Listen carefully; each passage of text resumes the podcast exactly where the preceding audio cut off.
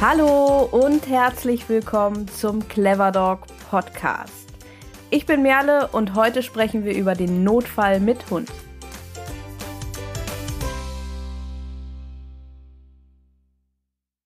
In dieser Folge erwarten dich zum einen ein paar Grundinfos rund um das Thema Notfall mit Hund und außerdem habe ich auch einen Gast eingeladen. Charles von Tierarzttipps ist heute mit dabei und wird mit mir im Laufe dieser Folge über die Problematiken des Notdienstes, aber auch über das schwierige Thema Notfälle erkennen sprechen. Außerdem gibt es zu dieser Folge auch wieder einen Artikel. Hier gerne mal vorbeischauen. Ihr findet dort auch ein kleines Goodie und den Link dazu gibt es natürlich wie immer in der Beschreibung beziehungsweise den Show Notes dieser Folge. Gerät unser Hund in Not, sieht die Situation ein wenig anders aus, als wenn wir Menschen in Not geraten. Denn wenn wir einen Unfall haben oder uns verletzen, dann rufen wir in der Regel einfach die 112. Aber Rettungswagen und Feuerwehr sind eben auch nur für die menschliche Rettung vorgesehen und so kommt sie eben nicht für den Hund. Das heißt, ob Autounfall, schwere Bissverletzungen, Atemnot, allergische Reaktion oder Krampfanfälle, in den meisten Fällen müssen wir HundehalterInnen uns selbst um die Erstversorgung und den Transport zur tiermedizinischen Hilfe bemühen. Doch gerade in der Nacht, an Wochenenden und Feiertagen kann es zu einer großen Herausforderung werden, tiermedizinische Versorgung in der Nähe zu finden. Und wir alle kennen dieses Phänomen, wenn unsere Hunde sich verletzen, wenn unsere Hunde erkranken, denn sehr, sehr gerne am Wochenende oder an den Feiertagen. Kliniken mit 24-Stunden-Versorgung werden immer seltener und so sehr sich TierärztInnen auch um eine flächendeckende Versorgung bemühen, die Belastung der kleineren Praxen, die gemeinsam eine Notversorgung stemmen müssen, die wird immer größer. Dabei ist auch nicht jede Praxis für jeden Notfall ausgestattet und so kann es auch mal dazu kommen, dass man Fahrzeiten von über einer Stunde zurücklegen muss, um tiermedizinische Hilfe zu bekommen. Damit der Notfallhund nicht zu einer lebensbedrohlichen Herausforderung wird, sollte man sich also im Vorhinein schon darüber informieren, was im Notfall zu tun ist und an wen man sich wenden kann. Eine ganz, ganz zentrale Frage dabei ist, welcher Tierarzt, welche Tierärztin, welche Praxis, welche Klinik hat heute eigentlich Notdienst und ist für mich zuständig? Während die meisten HundehalterInnen die Nummer ihrer Stammpraxis meistens parat haben im Handy oder irgendwo auf einem Zettel stehen haben, sind viele ganz schnell überfordert, wenn der Hund außerhalb der Öffnungszeiten tiermedizinische Hilfe benötigt. Aber wir wissen alle, das kommt einfach vor.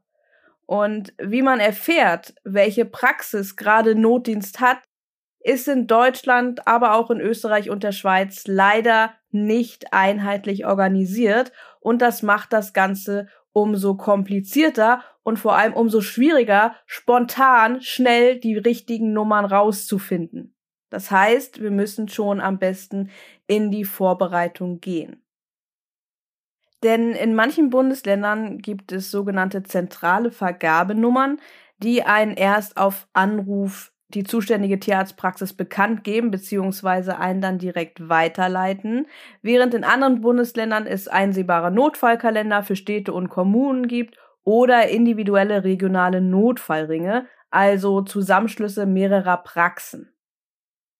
Also ziemlich, ziemlich unterschiedlich und da wir auch wissen, wie schwierig es ist, da durchzublicken. Und da wir ja auch, wie gesagt, nur betonen können, bereitet euch darauf einfach vor, ob ihr nun zu Hause seid und ähm, damit ihr schnell wisst, worauf ihr zugreifen müsst, wo ihr nachschauen müsst, wo ihr anrufen müsst, wenn euer Hund in Not gerät, außerhalb der normalen Öffnungszeiten eurer Tierarztpraxis. Oder auch, wenn ihr im Urlaub seid, also mal ganz an einem anderen Ort seid, und da es einfach den Rahmen jetzt hier sprengen würde, auf alle Bundesländer, auf alle Kreise individuell einzugehen, haben wir ein Info-PDF für euch vorbereitet. das euch bei der Recherche der für euch wichtigen Nummern und Adressen unterstützen soll. Das Ganze könnt ihr euch bei uns auf der Website kostenlos herunterladen und zwar unter cleverdogcampus.de slash e-book-notfall-hund. Den Link dazu findest du auch in der Beschreibung dieser Folge, falls du jetzt den Link nicht so schnell mitschreiben konntest. Also da keine Panik. Den Link gibt es auch in den Show Notes in der Beschreibung dieser Folge. Ein Tipp vielleicht noch an dieser Stelle, legt euch auf jeden Fall die relevanten Nummern zurecht und am aller, allerbesten speichert sie im Handy ein. Das hat mittlerweile eigentlich jeder, jede immer mit bei sich dabei. Und wenn man im Notfall, selbst wenn man im Wald unterwegs ist, direkt die Nummer dabei hat, um direkt anrufen zu können, um sich direkt ankündigen zu kommen, zu können, ist das das aller, aller, aller Beste. Also speichert euch die relevanten Nummern am besten direkt ins Handy ein, ob nun für zu Hause oder wenn ihr in den Urlaub fahrt. Doch auch wenn die richtigen Nummern zurechtgelegt sind, können HundehalterInnen noch einiges, einiges tun. Könnt ihr also noch einiges, einiges tun, um Notfälle zum einen richtig zu erkennen, aber auch um im Notfall schnell reagieren zu können. Und darauf könnt ihr euch vor allem schon im Vorhinein vorbereiten, indem ihr zum einen genau wisst, was ihr tut und zum anderen auch genau erkennen könnt, ob es sich jetzt eigentlich um einen Notfall handelt oder ob ihr noch bis zur nächsten Sprechstunde zum Beispiel warten könnt. An aller allererster Stelle steht dabei natürlich Fortbildung in Sachen Erste Hilfe am Hund. Denn während Erste-Hilfe-Kurse beim Menschen spätestens für den Führerschein relevant werden, ist ein Erste-Hilfe am Hundkurs unter HundehalterInnen leider, leider noch keine Selbstverständlichkeit. Dabei kommt eben für die Hunde kein Rettungswagen und die Zeit, bis einem tiermedizinische Hilfe zur Seite steht, die kann so, so, so lang sein und ist meist viel, viel länger als bei der Notversorgung des Menschen. Das heißt, schlimmstenfalls hängt das Überleben des eigenen Hundes direkt von den eigenen Erste Hilfe am Hund Kenntnissen ab. Das heißt, wir selbst können schon im Vorhinein sehr, sehr viel tun, um da entsprechend in der Ernstsituation gut vorbereitet zu sein. Und ein Erste-Hilfe-Kurs, der vermittelt einen zum einen eben wichtiges Wissen und vor allem auch ganz praktische Routine, damit du erstens im Ernstfall direkt richtig helfen kannst, bis tiermedizinische Hilfe in Sicht ist. Und dies kann ja eben mitunter eine lange Zeitspanne sein. Und zweitens, so dass du Situationen rund um die Gesundheit deines Hundes besser einschätzen kannst und so eben auch Panik und Unsicherheit vermeiden kannst. Wir haben mit der Erste Hilfe am Mensch und Hundtrainerin Carmen Santo einen umfangreichen Online-Erste-Hilfe-Kurs auf die Beine gestellt. In diesem Online-Kurs lernst du in 16 Modulen, wie du in den unterschiedlichsten Notfallsituationen für deinen Hund da sein kannst und baust mit Hilfe von anschaulichen Videos, Hausaufgaben, Workbook, Lernkarten, Audiotrainings und anderer praktischen Übungen Wissen, Routinen und vor allem Sicherheit für den Notfall auf. Der Kurs eignet sich für alle, ob HundehalterInnen, TrainerInnen, ZüchterInnen oder, oder, oder, oder. Du kannst jederzeit mit dem Kurs beginnen und auch jederzeit pausieren und so ganz in deinem eigenen Tempo lernen. Und ein Teilnahmezertifikat gibt es natürlich am Ende auch. Mehr Infos rund um den Kurs, schau da auf jeden Fall mal vorbei, gibt es bei uns auf der Website unter cleverdogcampus.de slash erste minus Hilfe minus Hund. Und diesen Link gibt's natürlich auch in der Beschreibung dieser Folge. cleverdogcampus.de slash erste minus Hilfe minus Hund. Und wo wir gerade schon bei Kenntnissen über die Gesundheit des Hundes sind. Viele von euch werden es mitbekommen haben. Wenn es nicht der Zettel aus der Stammtierpraxis war, der euch darüber informiert hat, habt es sicherlich auch schon mal im Netz mitbekommen. Gerade da die Belastung im Notdienst in den letzten Jahren enorm gestiegen ist, appellieren Kliniken und Praxen, den Notdienst sowie die Notdienstnummern nicht mit Fällen zu blockieren, die keine echten Notfälle sind. Doch die wenigsten HundehalterInnen verfügen eben über tiermedizinisches Vorwissen, viele nicht mal über Grundwissen aus einem Erste-Hilfe-Kurs und so herrscht häufig Unsicherheit darüber, wann es sich um einen echten Notfall handelt und wann man noch bis zur nächsten Sprechstunde warten kann. So findet man eben an Aushängen und im Netz zum Beispiel Listen mit Anzeichen eines tiermedizinischen Notfalls oder typischen Notfallsituationen, die dort aufgeführt sind, aber eine eindeutige Definition dafür, was ein tiermedizinischer Notfall ist, die gibt es einfach nicht. Und abseits solcher ganz markanten Notfallsituationen wie stark, stark blutende Wunden oder Krampfanfälle oder Atemnot etc. ist es für den Laien, die sich tierische Sorgen um ihre Tiere machen, nicht immer einfach, die Situation richtig zu überblicken. Und im Zweifel gilt es, lieber einmal zu viel als zu wenig zum Hörer gegriffen zu haben. Und insbesondere auch über dieses schwierige Thema, über das Einschätzen von Notsituationen, möchte ich mit unserem heutigen Gast sprechen.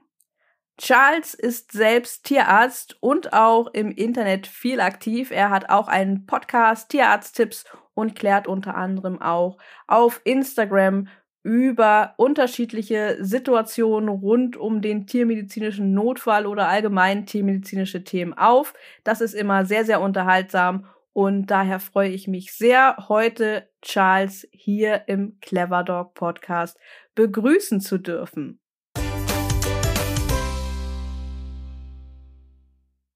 Hallo Charles, herzlich willkommen bei uns im Clever Dog Podcast. Schön, dass du heute hier bist. Moin Merle, vielen, vielen Dank für die Einladung. Bin gerne da. Ja, sehr, sehr gerne. Ähm, direkt bevor wir anfangen und erzählen, über was für ein Thema wir sprechen wollen. Wir wollten ja eigentlich heute zu dritt sein. Ähm, äh, Linnea wollte ja heute auch mit dabei sein. Aber erzähl doch mal, warum sie jetzt nicht mit dabei sein kann.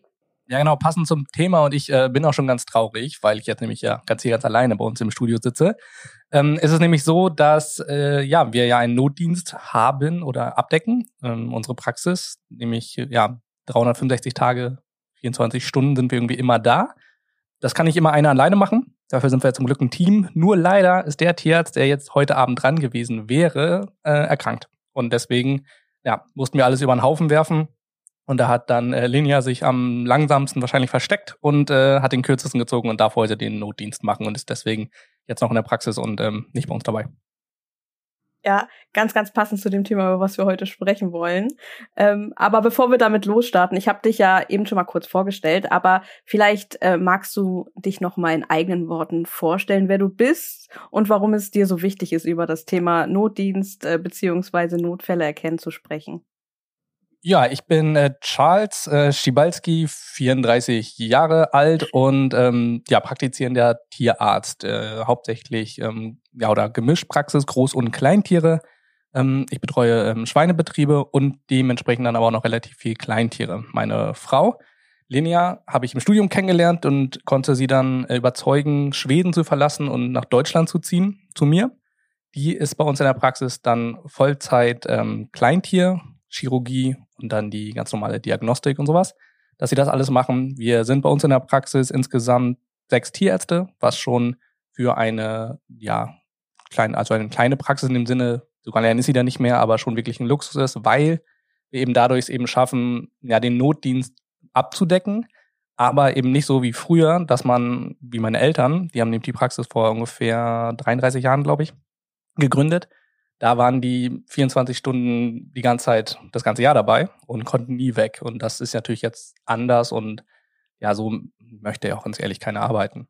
Ja, und was sonst ist, weil wir gedacht haben, gut, wir haben mit der normalen Praxis und der normalen Arbeit irgendwie nicht genug zu tun, haben wir Tierarzttipps ins Leben gerufen. Das ist jetzt hauptsächlich erst angefangen unsere Instagram-Seite. Und da wollten wir einfach den Leuten irgendwie Informationen liefern, so Infotainment-mäßig. Also Wichtiges um die Tiergesundheit und ja, um das Leben und den Alltag so als Tierarzt. dass wir alle zusammen so ein bisschen was lernen, uns gegenseitig besser verstehen und dann immer mit, natürlich mit dem Ziel, dass es unseren Tieren besser geht. Und das hat sich jetzt ein bisschen ausgeweitet, indem wir natürlich dann auch einen Podcast angefangen haben, wie das ja alle machen. Ähm, Tierarzt Talk, die Podcast-Sprechstunde. Und dann machen wir eben ja Videos. Jetzt haben wir mit YouTube angefangen, weil wir doch gemerkt haben, gut, manchmal reicht es vielleicht nicht einfach nur eine Minute irgendwas zu erzählen, sondern man braucht ein bisschen mehr Platz. Und äh, dafür ist dann YouTube natürlich die passende Plattform. Und so versuchen wir ja, irgendwie so Content Creator-mäßig dann noch, ähm, ja, immer irgendwie was beizubringen, aber immer auch Spaß dabei zu haben. Das ist ja noch eine ganz kleine Aufgabe dann nebenbei, ne? Podcast und dann auch eine YouTube. ja, also das Schöne ist ja, dass äh, man da, aber zumindest ich, habe da so ein bisschen so mein meine Hobby und meine Leidenschaft dann äh, mit dem Praktischen verbunden, weil ich, ja, als ich jünger war, habe ich äh, viele Fotos immer gemacht. Das fand ich so, ein bisschen langsam reingekommen und von Foto bis Video ist es dann nicht mehr weit. Und wenn man dann noch ein bisschen was erklären mag, meine Mutter hat mir immer mal gesagt, ja, oh, du hättest auch irgendwie Lehrer werden können, so, dann, äh, weil irgendwie vor Leuten stehen und ähm, was erklären, was man eben dann weiß oder was, wo man das Gefühl hat, dass es eine Wichtigkeit hat, dass es noch mehr Leute verstehen. Das war irgendwie auch immer mein Ding. Und wenn es darum ging, wer irgendwo auf einer Bühne irgendwie eine Rede halten sollte und sowas, habe ich immer ganz schnell ich geschrieben. und, äh, das kann ich natürlich jetzt äh, direkt in eine Kamera machen und ja, wie wir alle wissen, ähm, ja, ich kann mich auf eine Bühne stellen und dann sind da 20 Leute vor mir, die mir zuhören. Oder ich kann in eine Kamera sprechen, das online stellen und hoffen, dass ich so viel, viel mehr Leute erreiche, was man ja auch meistens tut. Ja, auf jeden Fall, auf jeden Fall. Kommen wir vielleicht mal ein bisschen zum Thema die Lage der Not oder des Notdienstes in der Tiermedizin, das geht wohl an niemandem vorbei, der der Welt fachlich zu Hause ist oder irgendwie Berührungspunkte mit der Tiermedizin-Bubble, sage ich mal, hat, äh, so wie ich. Also es geht weder an dir noch an mir vorbei. Und auch im Privaten habe ich es durchaus bemerkt. Spätestens, wenn man mal selbst einen Notfall mit Hund hat, wird man feststellen, dass es mancherorts gar nicht so einfach ist, schnell an Hilfe zu kommen dass die Situation ist, wie sie ist. Das hat natürlich unterschiedliche strukturelle Gründe und natürlich äh, in gar keinem Fall ist es darin begründet, dass TierärztInnen nicht helfen wollen. Die Tierarztpraxis ähm, unseres Vertrauens, die hat zu Beginn diesen Jahres mit Veränderungen in der Notdienststruktur hier bei uns im Norden ein Infoblatt rausgegeben, ähm, wo unter anderem auch ganz ausdrücklich die Überbelastung betont wird und dass es wichtig ist, den Notdienst nicht für echte Notfälle zu blockieren. Vor Ort wie auch telefonisch. Und daher würde mich jetzt mal zum Einstieg von dir interessieren, wie ist denn die Notdienstsituation bei euch in der Praxis und bekommt ihr diese Überbelastung auch zu spüren? Und wenn ja, wie? Genau, also der Notdienst, ähm, ja, wo kommst du her? Kommst du aus einem Land eher, also eher aus einem ländlichen Gebiet oder bist du in der Stadt? Ich komme aus Lübeck. Wir sitzen in Lübeck. Ah, da war ich auch kurz nochmal. Das, äh, das Tor habe ich mir angeguckt. War nett. Ja. Ja, das ist schön da. Ähm, okay, da scheint es, vielleicht hat man da noch ein bisschen mehr Glück. Ähm, wir sind ja hier auf dem, ja, in der Kleinstadt, ähm, Quakenbrück, äh, hier in der Nähe von Osnabrück, mit knapp 13.000 Einwohnern. Zählt gerade noch, naja, zur Stadt.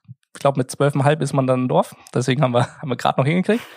da ist es jetzt zum Beispiel auch so, und gerade drumrum, ähm, klar gibt es Tierärzte, dann wegen der Land, äh, schönen Landschaft hier natürlich auch viele Großtierärzte, die ähm, dann teilweise überhaupt keine Kleintiere machen.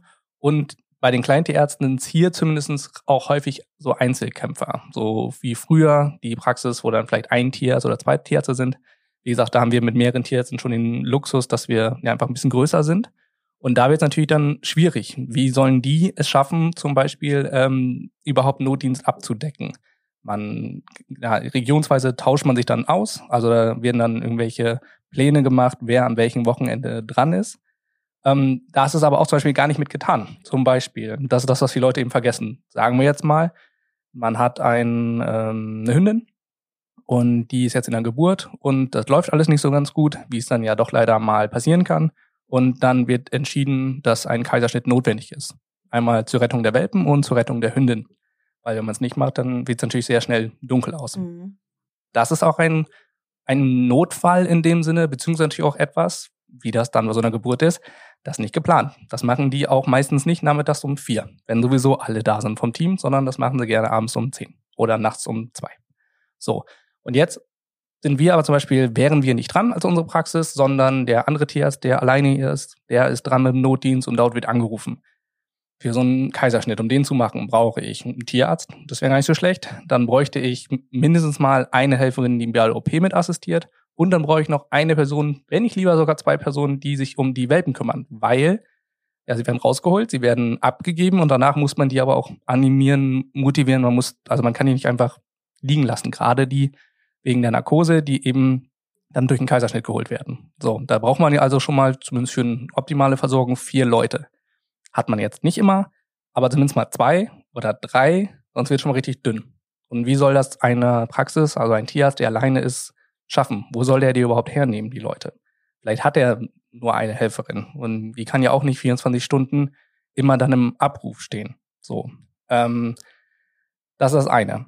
Dann ist es natürlich auch so, dass man das auch können muss. Also, nur ähm, wenn ich jetzt der, also das muss man mal so im Vergleich sehen. Also es gibt den Unterschied natürlich irgendwo zwischen dem Hausarzt und dem Krankenhaus. Das ist für uns ganz normal. Das heißt, wenn mhm. ich am Wochenende wirklich was habe, ich habe einen, einen Unfall, ich ähm, kletter den Baum hoch, weil ich da irgendwas runterpflücken will, falle runter und dann habe ich einen offenen Beinbruch. Oder, na gut, das ist vielleicht ein bisschen drastisch, aber ich tue mir richtig weh. So, vielleicht eine ähm, Gehirnerschütterung oder sowas. Dann gehe ich ja gar nicht zu einem Hausarzt, sondern ich gehe ja sofort ins Krankenhaus, in die Notaufnahme. Und die kümmern sich darum, weil die dafür auch ausgerüstet sind und damit sich auch auskennen. Und das ist aber das, was uns so ein bisschen eben in der Teammedizin fehlt. Denn die Leute melden sich dann mit einem Notfall und dann muss man aber auch damit ja auch umgehen können. Also man muss ja auch das Tier versorgen können. Nur da sein reicht ja nicht. Und wenn es dann zum Beispiel wirklich um die großen Probleme geht, dann kann ganz oft ein kleiner Tierarzt da auch gar nicht viel machen, weil nur die Problematik bemerken und diagnostizieren ist ja nur Schritt eins. Der Schritt danach ist natürlich dann auch die Behandlung von dem Problem. Und da wird es dann manchmal schwierig.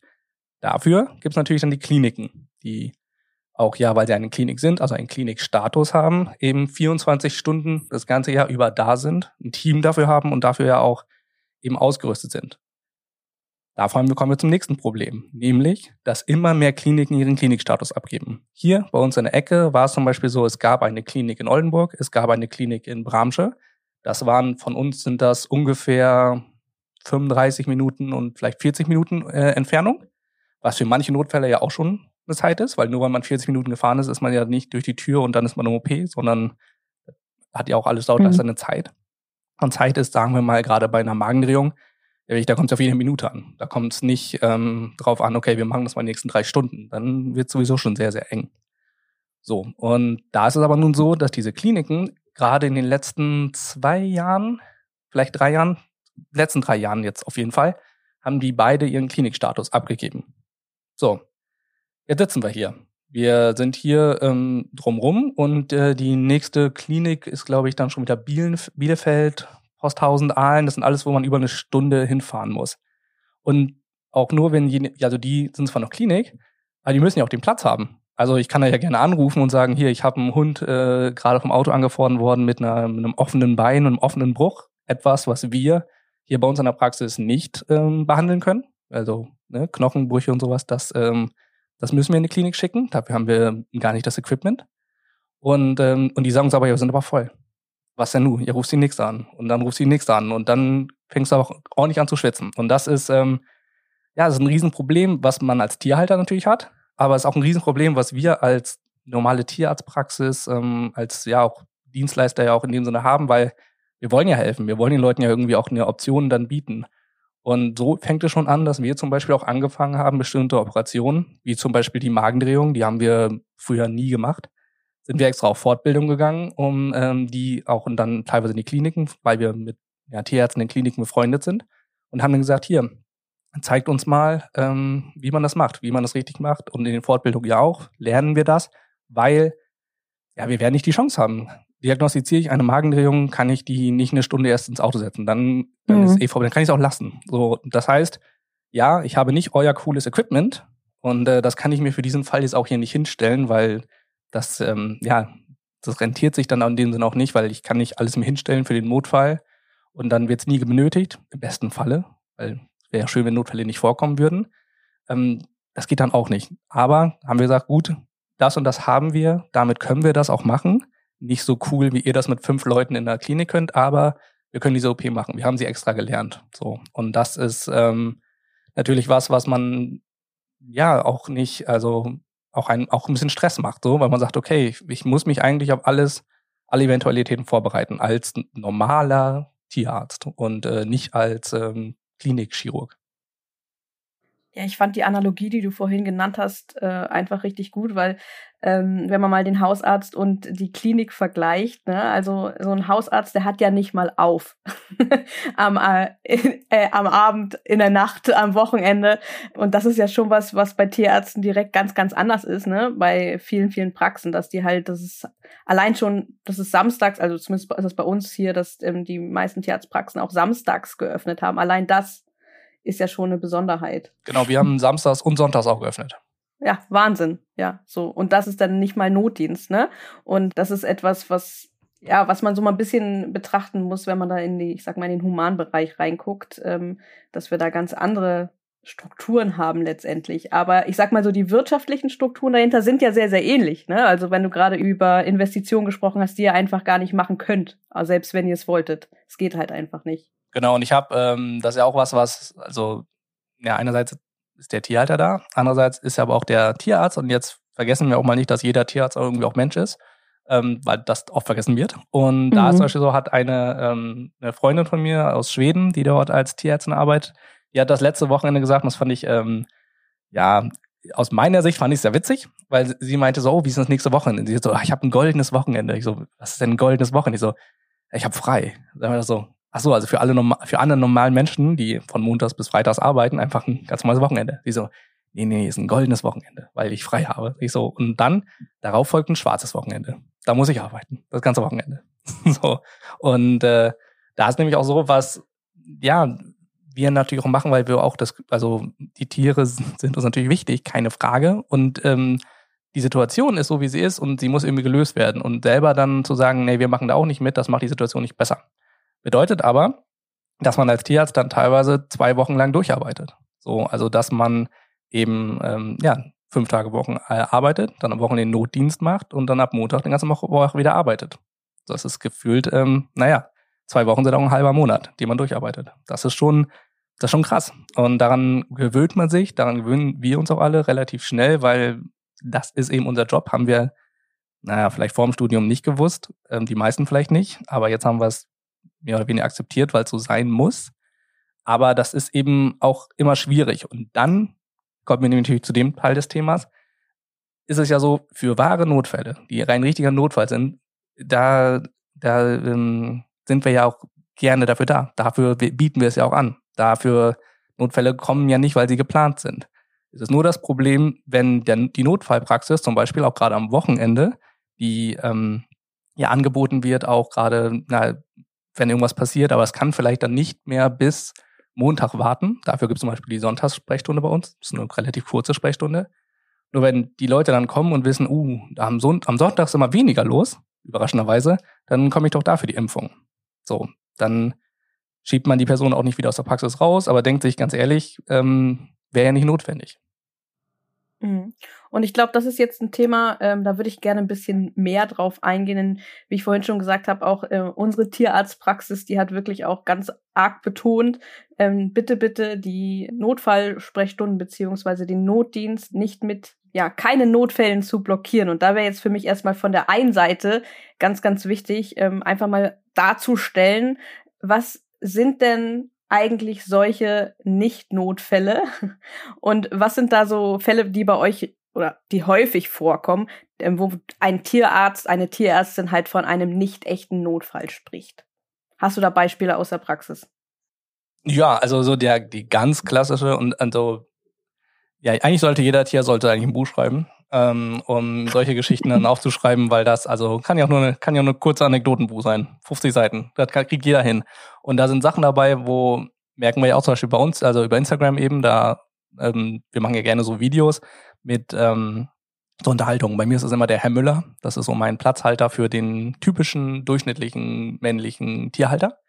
Und, äh, und immer ich dann als natürlich Tierarzt gegen Pendant. Und mhm. da ähm, spiele ich dann immer so verschiedene Unterhaltungen eben durch. Und die Leute in den Kommentaren sind öfter so, ja, das, das, das kann doch nicht sein, so, so komisch können die Leute doch nicht sein. Also, doch, das, nichts ist erfunden. Alles, also manchmal ist es natürlich komödiantisch etwas überspitzt, Aber im Allgemeinen passiert das. Heißt zum Beispiel, ähm, genau, und das ist vielleicht auch etwas, was man den Leuten klar machen muss, in einer Klinik, die diesen Klinikstatus ja auch hat und deswegen 24 Stunden Bereitschaft hat, Helferinnen da hat, also TFAs, Tierärzte, sowas. Da ist auch 24 Stunden jemand vor Ort. In der normalen Tierarztpraxis, die einen Notdienst anbietet, sitzt aber niemand in der Praxis und äh, wartet darauf, dass irgendjemand kommt. Meistens ist da niemand da, das Telefon ist umgestellt auf ein Mobiltelefon, der Tierarzt, der Notdienst haben Tierarzt hat das in der Tasche und ähm, ja, ist dann eben zu Hause oder also gleichzeitig macht man auch nichts, weil das ist auch so eine ungeschriebene Regel, ich glaube, die äh, kennt jeder wenn ich äh, den ganzen Tag zu Hause bin und ich habe nichts vor und ich mache absolut gar nichts, dann klingelt das Telefon nicht. Versuche ich aber gerade meinem Hund mal eine Viertelstunde spazieren zu gehen, dann bin ich nicht mehr aus der Tür raus und es klingelt. Deswegen macht man dann schon erstmal gar nichts. So, weil äh, bringt meistens eh nichts. So, das ist das eine. Das andere ist aber, wie gesagt, auch, ja, da sitzt keiner. Also in der Praxis ist, da sitzt nicht das ganze Wochenende jemand da und wartet darauf, dass endlich jemand kommt.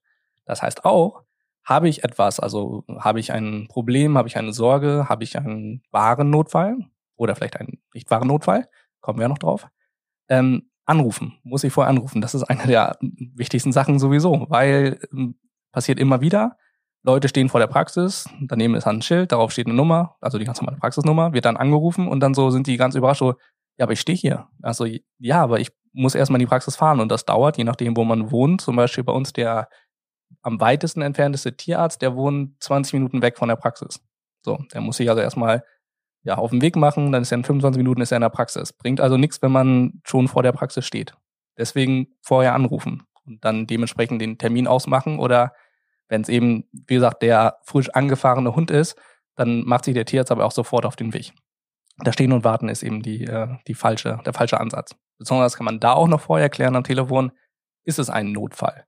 Zum Beispiel, das nämlich jetzt darauf hinaus wollte, nachts um zwei Uhr klingelt das Telefon, man hat gerade doch mal geschlafen. Und äh, der Notfall, der dann aufgefallen ist, ist eben, dass der Hund eine Zecke hat.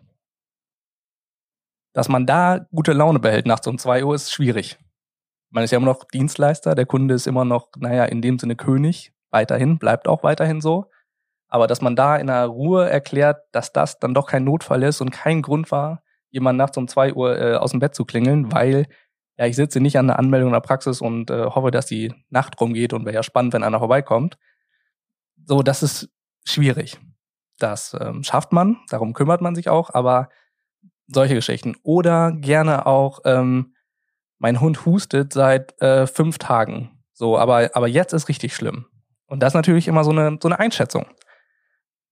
Was ist wirklich schlimm? Für den Tierhalter ähm, mag etwas, was vielleicht jetzt nur ein bisschen kräftiger ist, schon arg schlimm sein, mag eine Sorge sein. Und das ist immer das Schwierige.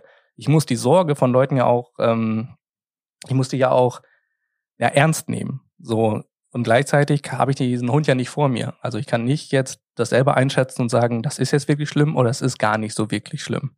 Nur, der Grundgedanke ist natürlich, wenn dein Hund jetzt seit fünf Tagen schon am Husten ist, warum bist du dann nicht gestern am Freitag noch in die Praxis gekommen? So. Das ist dann natürlich immer dann, ähm, naja, so die, die kritische Frage, die einen stört. Oder mein Hund hat Durchfall. Hm. Wenn dein Hund Durchfall hat, was machst du dann? Dann beobachte ich das erstmal. Richtig. Ich auch. Besonders wenn man, also natürlich, und das ist aber auch immer das, was dann schwierig macht. Man muss sich damit ja auch mit seinem Tier auskennen. Das tun ja längst nicht alle Leute, die ein Tier haben, kennen sich mit ihrem Tier aus oder können das überhaupt einschätzen. Gleichzeitig muss man auch ein unterschiedlicher Typ sein. Ist man jetzt ein sehr nervöser Typ oder ist man vielleicht auch eher so der, der coolere, entspanntere Typ, der sagt, okay, schauen wir erstmal ab. Da gibt es natürlich die, die zu lange ab, abwarten, die immer denken, oh, das ist so schlimm ist das nicht und das ist schon deutlich schlimmer. Das macht das ganze Spiel sehr, sehr schwierig. So, aber natürlich, mein Hund hat heute das erste Mal Durchfall, dann ja, kriegt mein Hund abends vielleicht mal eben nicht das normale Futter, sondern hier ein bisschen, ein bisschen Reis und ein bisschen Hähnchen und sowas, also Hähnchenfleisch. So, und dann schauen wir mal ähm, so sensitive, ob, ob das dann läuft. Ob der am nächsten Tag immer noch Durchfall hat. Wenn er an drei Tagen immer noch Durchfall hat, ja, dann fange ich auch an, mal was zu machen. Vorher meistens nicht. Hat nur einen Durchfall und das ist aber nur noch Blut, was da hinten rauskommt, dann wäre es vielleicht doch ganz gut, dass man doch mal relativ zeitnah mhm. zum Tierarzt geht und nicht von Samstagmorgen bis Montagsmorgens wartet. Das ist vielleicht mhm. doch dann arg lang.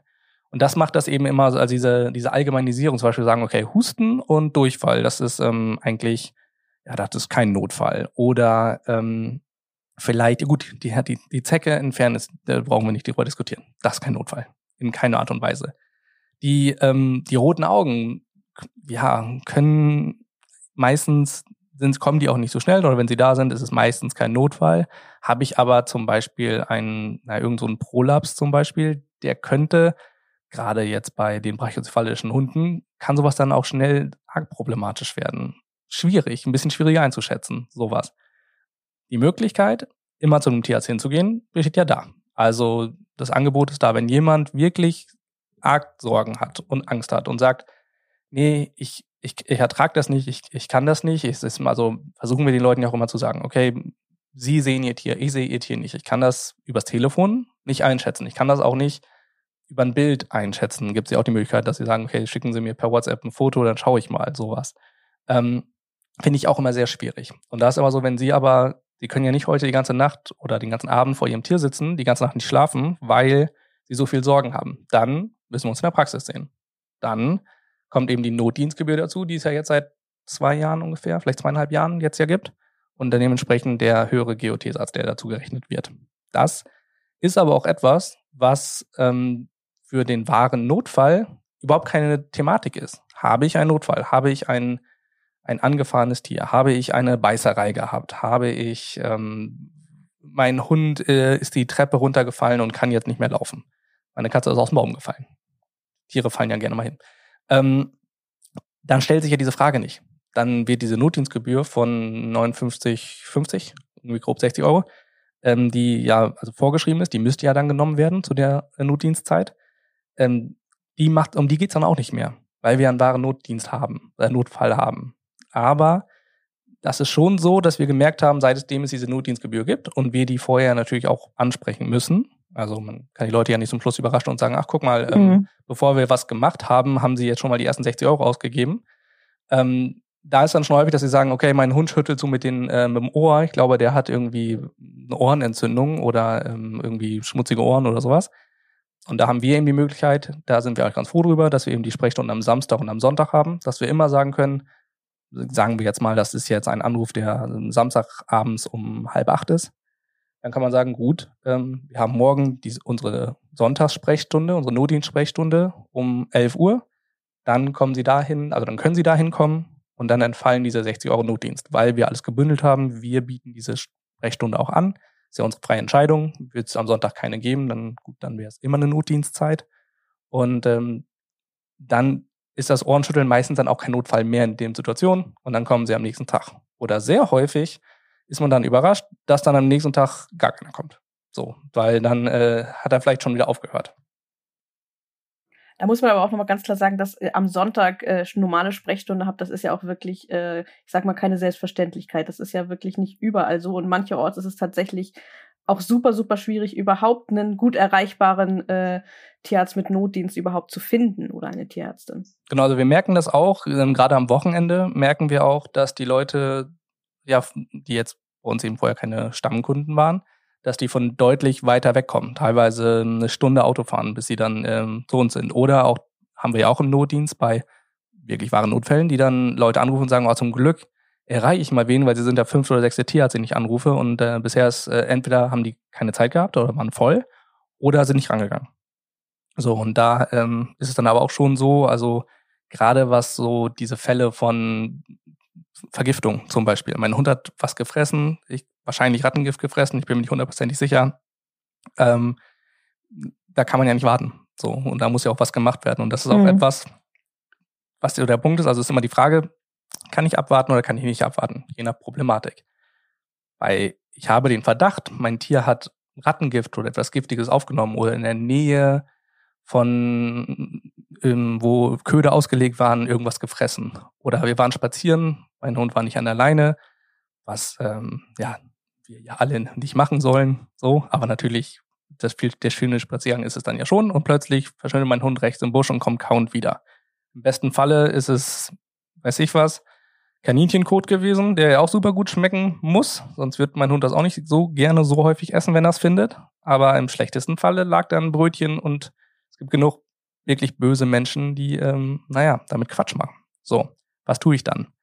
Und bleibe ich dann einfach zu Hause, schaue meinen Hund an und schaue, wie der vielleicht schlechter wird? Oder gehe ich dann doch lieber zum Tierarzt und ähm, wir sehen zu, dass das Gefressene wieder rauskommt, egal was es ist.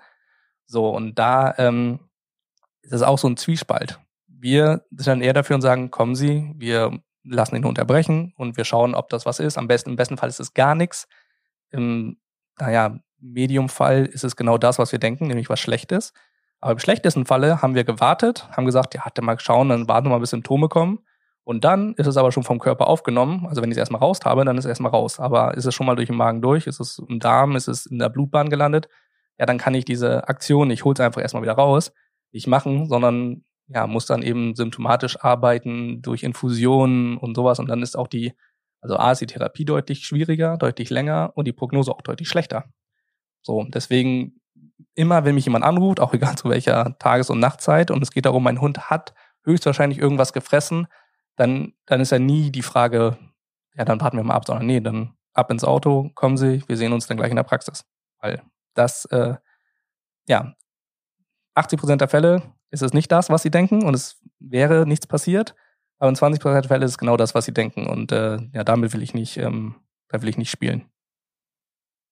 Okay, und da sind wir jetzt natürlich auch bei, ich sag mal, bei dem sehr essentiellen Thema dieser Folge oder dieses Interviews, nämlich ähm, woran HundehalterInnen erkennen, was denn ein Notfall ist, beziehungsweise was Anzeichen eines Notfalls sind oder was Situationen sind, wo du sagst, das ist auf jeden Fall etwas, womit äh, man bitte in die in den Notdienst kommt.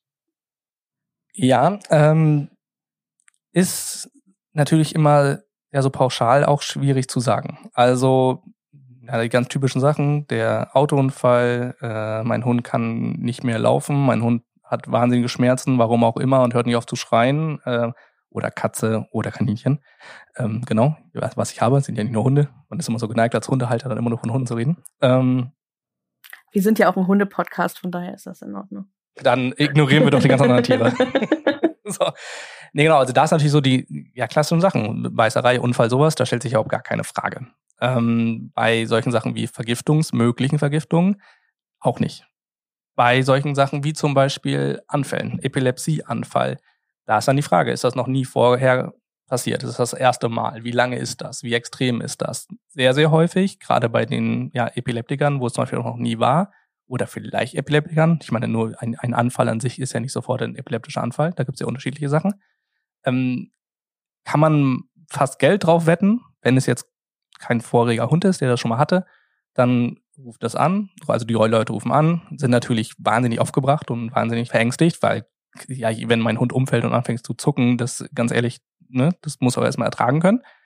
Dann machen die sich auf den Weg, dauert ja dann doch irgendwo immer zwischen fünf und 20 Minuten, würde ich jetzt mal sagen. Das ist so die grobe, oder sagen wir, ja, zwischen fünf und einer halben Stunde ungefähr. Das ist vielleicht so die meiste Zeit ähm, der Einzugsgebiet, wo die Leute dann zu uns kommen.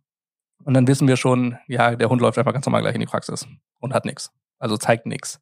Hatte vorher was, zeigt jetzt nichts. Diagnostisch schwierig, weil ja, jetzt zeigt mein Hund ja nichts mehr. Und das ist auch behandlungstechnisch schwierig, weil was kann ich geben? Dann sprechen wir natürlich darüber, was Epilepsie ist und ähm, es gibt verschiedene Sachen, die man mitgeben kann präventiv, wenn es wieder passiert.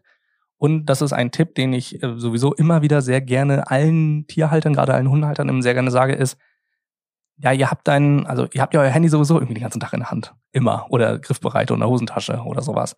Und jeder von euch oder uns hat 4000 Fotos von unseren Hunden oder Videos auf dem Handy.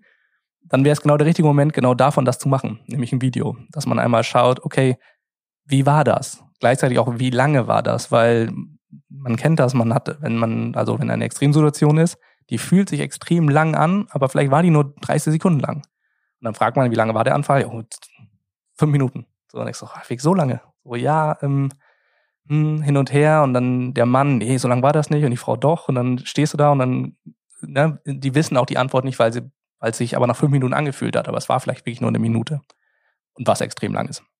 So, und äh, deswegen immer der Tipp, nehmt euer Handy, filmt das und äh, dann zeigt uns das. Das ist auch gerne bei, bei Lahmheiten so. Oh, mein Hund läuft lahm und ähm, kann überhaupt nicht laufen. Und das war vorher überhaupt nicht. Wir kommen gerade vom Spaziergang. So, äh, weggelaufen im Wald, hat einen anderen Hund über die Wiese äh, gebalgt und äh, jetzt läuft er lahm. Ganz häufig kommen die auch in die Praxis und geht da auch nichts mehr lahm. Das ist dann auch immer ganz, also ganz interessant zu sehen, okay, wie, wie lief er denn vorher? Und dafür sind die Videos gut. Gleichzeitig dran denken, bringt uns nichts, wenn man äh, auf der anderen Seite vom Wohnzimmer steht und den Hund filmt, weil dann sehe ich einen Hund, der in sieben Metern Entfernung auf dem Boden liegt. Da kann ich auch nichts erkennen. Also das muss schon so sein, dass man was sehen kann. So, das, äh, das wäre wichtig. Wie sieht's mit Verletzungen aus? Ab wann muss es unbedingt ab in den Notdienst? Ähm, wenn es überhaupt nicht aufhört zu bluten, zum Beispiel, also oder wenn es sehr tief ist, das ist natürlich auch immer ähm, die Frage. Also schaffe ich es jetzt mit einem ganz normalen Verband, den ich selber machen kann, dass ich da so einen, so einen kleinen Cut erstmal irgendwie zum, zum Stillen bringe. Und dann kann, könnte ich das den nächsten Tag in die Sprechstunde zeigen, weil zum Beispiel ja trotzdem, also nur weil etwas nicht mehr blutet, ist ja trotzdem die Gefahr von Infektion groß oder naja, die Entzündung ist ja auch da und dagegen sollte man dann ja auch was machen. Das muss auch ein Tierarzt machen. Ähm, ist es wirklich irgendwas, was, was drastisches oder was, was aufklafft oder sowas, dann ist es manchmal schöner, wenn man schnell gekommen ist, weil dann können wir nämlich noch mit einer frischen Wunde dementsprechend auch gut nähen. Hat man jetzt aber eine Wunde, die seit zwei vor zwei Tagen gewesen ist, dann sind die Wundränder schon vielleicht ja verheilt oder fangen an zu verheilen oder sind vielleicht sogar im schlimmsten Fall nekrotisiert, also dass das Gewebe abgestorben ist. Dann kann ich nur noch abschneiden und dann wird das mit der Wundheilung und teilweise auch dann wie so eine Naht danach aussieht, wird es dann ja unschöner und auch schwieriger. Ähm, ist es jetzt der äh, abgerissene Nagel? Der passiert ja auch gerne. Also so der ähm, die Kralle, nicht der Nagel. Die Kralle ist abgerissen und äh, und hängt da sehr häufig ist die Lösung einfach nur das abzuziehen. Das ist wie bei uns. Wenn man, wenn der äh, Fingernagel umgeknickt ist und es hängt ja noch einem kleinen Stück, ja, dann tut es meistens mehr weh, dass es da hängt, als dass man es einmal abzieht. Dann macht man einen kleinen Pflaster drauf, ein kleines Verband drauf und irgendwann ist dann auch wieder alles in Ordnung und dann sollte man vielleicht dann mit äh, dementsprechenden Schmerzmitteln arbeiten. Selber die Tiere mit Schmerzmitteln machen, ist eine ganz schlechte Idee, wenn man nicht weiß, was man da tut. Weil zum Beispiel äh, werden ja auch so Schmerzmittel, die wir alle ähm, nach einer langen Samstagnacht, dann vielleicht Sonntagmorgens dann nehmen, damit die Kopfschmerzen weniger werden. Da, je nachdem, was man dann nimmt, ähm, das ist auch sehr, sehr gefährlich für unsere Tiere. Kann zum Beispiel wie zum, zum Magen, äh, also nicht nur Magenproblem, sondern zu richtigen Magenblutungen führen und dann großes, also ähm, Gerinnungsprobleme, großes ähm, Brechen. Da sind die Leute, also sieht man leider immer wieder, gerade auch in den Tierärztegruppen immer wieder mal das Thema, dass dann doch jemand, ähm, gerade Ibuprofen eben, gegeben hat und weil das macht man ja selber ja auch und dann plötzlich äh, kotzt der Hund aber nur noch Blut und daran können die sterben. Und dann, wenn uns Leute das sagen oder auch erzählen, dass sie das irgendwie äh, angedacht hatten und sowas, und man ihnen das erklärt, dann werden die Augen immer ganz groß. Deswegen, also sowas einfach, weil ja selber nehme ich das ja auch, medikamentieren auf gar keinen Fall. Immer dann mit Rücksprache mit dem Tierarzt. Kommt das häufiger vor, dass ihr das habt bei euch in der Praxis? Äh, mit der falschen Medikamentierung, also häufig zum Glück nicht. Nie mhm. auch nicht. Ähm, kommt äh, vor. Und auch, was ganz großer Fehler ist, ist, den Tierarzt anzulügen. Das, ähm, weil man nämlich sich schämt, zum Beispiel. Weil man irgendwas gemacht mhm. hat, was man nicht sollte. Oder ist gerade auch eine Sache, und das äh, habe ich jetzt selber vor kurzem erst gelernt, fand ich äh, spannend. Ähm, wir, also wir machen das nicht, aber auch wir dürfen das gar nicht berichten. Also ich dürfte jetzt nicht, wenn, sag mal, du hast äh, irgendwelche illegalen Substanzen zu Hause für äh, naja, bessere Stimmung. So, und da ist jetzt dein Hund rangekommen. Warum auch immer. Entweder hast du es ihm gegeben oder äh, es lag irgendwie doof auf dem Wohnzimmertisch rum. Das ist für deinen Hund sehr, sehr gefährlich und überhaupt nicht gut. Dementsprechend reagiert auch dein Hund auch drauf, auf die ne, chemikalischen Substanzen und dann bist du bei mir in der Praxis. So. Und äh, dann ist dann aber die Frage, okay, was ist passiert? Und dann ist die beste Lösung, einfach zu sagen, was passiert ist. Weil dann können wir nämlich auch reagieren und dementsprechend auch das Richtige machen. Da müssen wir nicht raten. Weil wenn wir anfangen zu raten, dann kann es natürlich auch sein, dass man erstmal in die falsche Richtung behandelt, weil ich dann sage, gut, ähm, Vergiftung. So, welche Vergiftung könnte es sein? Dann machen wir dies und das. Oder ich nehme auch irgendwelche Blutproben und versuche das natürlich rauszufinden. Dann wird A die Rechnung sehr, sehr hoch und gleichzeitig tappen wir sinnlos in der falschen Richtung rum. Wir sagen das den Leuten, weil das ist, kommt jetzt auch nicht wöchentlich vor, aber vielleicht so ein, zwei Mal im Jahr haben wir das schon, dass solche, so ein Verdacht da im Raum steht und wir den Leuten auch sagen, okay, einfach sagen. Einfach sagen, was ist. Ich hab's auch nicht, also ich bewerte das nicht. Es, ihr müsst alle wissen, was ihr mit euch selber macht. Und ich erzähle es auch keinem. Jetzt habe ich rausgefunden, gesetzlich darf ich das nicht mal der Polizei erzählen. Und wir hätten es auch vorher auch nicht gemacht, weil das ist mir nicht wichtig. Also das musst du mit dir selber ausmachen. Mir ist wichtig, dass deinem Hund geholfen wird und dass ich deinem Hund gezielt helfen kann. So. Ähm, das nur mal. Und das ist aber auch das mit, ich habe meinen Hund selber medikamentiert. Das ist genau das Gleiche ja, dann einfach sagen. So, also, oder auch, was man gemacht hat. Das, zum Schluss kann man ja nur davon lernen. Es ist ja kein Grund, also uns ja nichts geholfen, dass ich dann auf dich sauer bin, dass du deinen Hund äh, irgendwie falsch medikamentiert hast. Besser, ich weiß das und kann dementsprechend reagieren. So, auch für deinen Hund. Mhm. Ja, auf jeden Fall. Ähm, wir haben auch zu dem Thema Notfall zu erkennen oder die Notwendigkeit, sich äh, an einen Tierarzt oder eine Tierärztin zu wenden, zu erkennen, hatten wir auch einige Fragen aus der Community. Vieles davon haben wir schon beantwortet und du hast es vorhin auch ähm, gesagt. Es ist natürlich für viele gerade, sage ich mal, unerfahrene HundehalterInnen immer ähm, sehr schwierig auch einzuschätzen, ist das jetzt wirklich so, dass ich sofort zum Tierarzt oder zur Tierärztin muss oder ähm, kann ich da noch warten oder nicht? Äh, Stichpunkt äh, Krallenverletzung hatten wir, das hatte ich richtig oft gefragt bekommen, ob man damit in den Notdienst muss. Hast du ja gerade auch schon mal ein bisschen drüber gesprochen. Auch eine Situation, die ich tatsächlich selbst schon mal erlebt habe, wo ich selbst schon mal drüber nachgedacht habe, ob ich es mache oder nicht. Ähm, da hattest du ja eben das schon angesprochen. Ähm, das Thema Durchfall hatten wir vorhin schon. Und wie sieht's denn beim Thema Erbrechen aus? Also, was sind da für Anzeichen, wo man sagt, nee, lieber nicht, lieber nicht abwarten? Genau, ähm, die Häufigkeit, würde ich sagen. Und natürlich auch so ein bisschen ähm, Vorerkrankungen, Alter von dem Tier. Wenn jetzt ein drei Jahre alter Labrador ähm, einmal kotzt, gut, oder vielleicht ein Jahr alter. Das ist vielleicht sogar noch besser. So die Jungen. So, wir haben jetzt, also mein Hund wird jetzt äh, am 26. November äh, ein Jahr alt. Die hatte so eine Phase, äh, A, dass sie sich natürlich auch allen Quatsch draußen gesucht hat. Und obwohl wir mit arges Augen darauf achten, das ist natürlich auch so als Tierarzt, ist man, ist man arg geschädigt. Die anderen Leute haben sich schon immer, immer lustig gemacht, weil wir so arg penibel waren und darauf geachtet haben, dass der Hund nicht dabei geht und nicht darum frisst. Und wenn sie rumgelaufen ist, haben wir sie mal im Blick behalten. Das liegt aber so ein bisschen daran, dass wir schon aus allen möglichen Tieren gefühlt alles rausgeholt haben und gesagt haben, ja, aber ich möchte jetzt eigentlich keinen Fremdkörper aus meinem Hund rausholen. Ähm, da bin ich lieber so ein bisschen Helikopterpapa und äh, passe ein bisschen zu viel auf. So, klar, wenn sie dann Quatsch frisst und sie überlegt sich, ich renne hier gerade mal irgendwo oder so, trotz an alleine schnappe ich mir hier irgendwo, weiß ich was, dann doch irgendeinen anderen Hundehaufen oder sowas, dann ist die Chance, dass man sich den, äh, den Magen verliert, relativ hoch und dann kann man auch mal erbrechen. Das passiert. Wenn es jetzt einmal ist, nicht so wild. Wenn es jetzt nicht aufhört, wenn es jetzt zweimal, dreimal, viermal, fünfmal ist, hm, dann äh, ja, da macht man schon mehr schnell was. Und sei es nur, dass man zum Beispiel auch ein Mittel gibt, dass unseren Hunden einfach nicht so schlecht ist.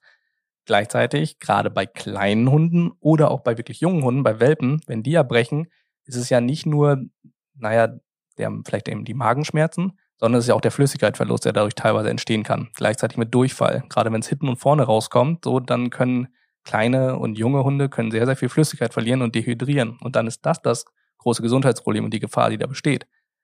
Da sollte man dann schon was machen. Da sollte man dann nicht abwarten. Ähm, genau, so. Und das ist aber auch immer was. Das Telefon ist, haben wir in der Tasche. Da kann man immer anrufen. Das, äh, also außer ich ähm, stehe gerade im OP dann, äh, und habe, ja, mache gerade eine Operation, dann wird es natürlich manchmal ein bisschen schwierig. Ähm, das ist natürlich dann gerade auch für die Alleinkämpfer schwierig. Wir stellen das Telefon dann meistens immer dann auf irgendeinen anderen Tierarzt, der ja zwar gerade frei hat, aber zumindest das Telefonat annehmen könnte und das dann klären könnte. Und der kann immer noch sagen, fahren Sie in die Praxis, der andere Tierarzt ist da, der kümmert sich dann. Das geht. Das ist ein Luxus, den wir haben. Den hat man teilweise, wenn man ganz Alleinkämpfer ist, hat man den natürlich nicht.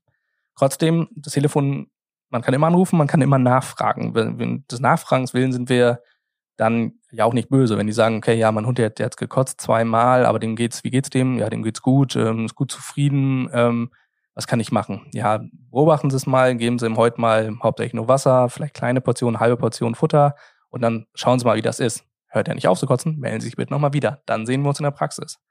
Außer, wie gesagt, wie vorher schon formuliert, ähm, die Leute haben so eine Sorge und so eine Panik, weil sie auch einfach sagen, ich, das, oh Gott, das, das, ich, das halte ich nicht aus.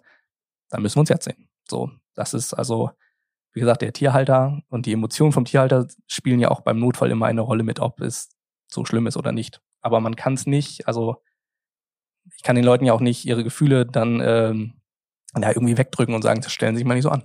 Das geht ja auch nicht. Du sagst also, Nachfragen ist auf jeden Fall immer eine Maßnahme. Und da frage ich mich natürlich, gerade auch, wenn man sieht, wie einfach auch die Kapazitäten sehr, sehr begrenzt sind. Und du hast gerade schon davon gesprochen, das eine ist halt eine Praxis, die halt, wo halt immer jemand vor Ort ist und dann dort das Praxistelefon klingelt. Oder wenn man zu Hause im Bett liegt und äh, das Telefon auf dem Nachtschrank stehen hat. So. Das heißt, es ähm, es sind schon begrenzte Kapazitäten, was auch das Anrufen während äh, Notdienstzeiten angeht. Und ich selbst habe das auch schon mal miterlebt, als wir selbst mit unserer Hündin im Notdienst waren. Und äh, das war eine Tierärztin, die war dort vor Ort mit äh, einer oder zwei Tierarzthelfern, das weiß ich jetzt gar nicht mehr. Aber ähm, das Telefon hat in dieser einen Stunde, wo wir da waren, 20 Mal geklingelt. Und sie war, hat gefühlt, äh, glaube ich, die meiste Zeit dieser Stunde am Telefon verbracht, wo ich dann schon dachte, das ist ja auch Wahnsinn. Das ist ja letztendlich auch Beratungsdienstleistung, die letztendlich auch überhaupt nicht vergütet werden. Und da frage ich mich, ist das letztendlich eigentlich etwas, was man als gute Lösung sehen kann oder was ich, ich bin da stehe da so ein bisschen auf dem Schlauch mit dem, weil ich halt denke logischerweise ja irgendwie irgendwie ist das auch nicht so die beste Lösung, aber ich hätte da natürlich auch nichts anderes im Hinterkopf. Ist das etwas, was dich auch beschäftigt? Genau, es ist ja so, dass also das Telefonat, um nachzufragen, habe ich hier gerade einen Notfall, habe ich einen Grund, dass wir uns jetzt sehen müssen, ähm, das ist ja kein Problem. Anzurufen, weil ich äh, gerade am Wochenende selber ein bisschen mehr Zeit habe und jetzt gerade irgendeine Beratung haben möchte, weil ähm, welches Futter ist denn eigentlich besser? Oder auch gerne, ähm, wir haben einen Hundefriseur bei uns in der, ähm, in der Praxis mit integriert. So ein, äh, so ein Wellness-Center, sagen wir es immer.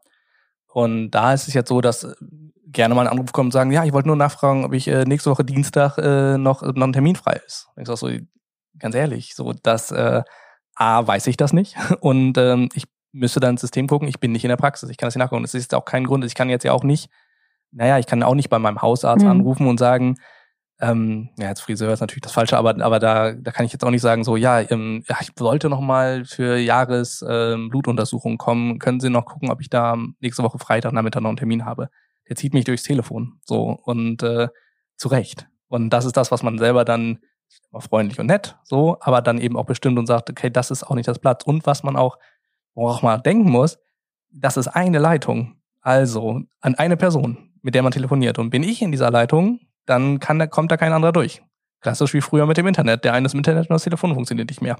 Also die sich noch erinnern. ähm, ist es aber auch so, dass man sagt, ja, du, der jetzt gerade einfach nur Zeit hat, Langeweile hat oder gerade ihm jetzt einfällt, ach ja, ich wollte ja sowieso immer noch mal wissen, ähm, wie oft sollte ich denn eigentlich zur Zahnsanierung kommen und wann ist das not notwendig? Der belegt gerade die Leitung für vielleicht die Magendrehung, die anrufen muss, aber nicht durchkommt. Und das sind eben vielleicht auch die Telefonate, wo dann jemand bei uns irgendwann anruft und sagt, die sind der vierte Tierarzt, den ich äh, anrufe und der erste, der rangeht. Und das ist jetzt vielleicht nicht, weil die anderen Tierärzte sagen, oh nee, ich habe äh, das Telefon liegt da hinten äh, auf dem Sofa und ich habe mir gerade noch einen Kaffee gemacht, da laufe ich jetzt gerade nicht hin, sondern vielleicht, ja, kann man gerade einfach nicht rangehen, weil man sich mit sowas beschäftigt.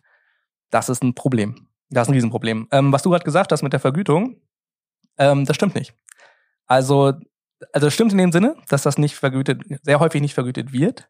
Das ist aber ein Posten. Also die GOT, die ja die, diesen Leistungskatalog ja äh, vorgibt, das ist ja, ja der Grund dafür, dass jede Leistung hat einen bestimmten Preis. Und der Grund, das, was wir jetzt gerade versuchen, den Leuten auch viel zu erklären, warum es diese GOT gibt, das ist ähm, eine Qualitätssicherung. Also es geht darum, eine bestimmte Leistung hat einen einfachen Satz, einen einfachen Preis.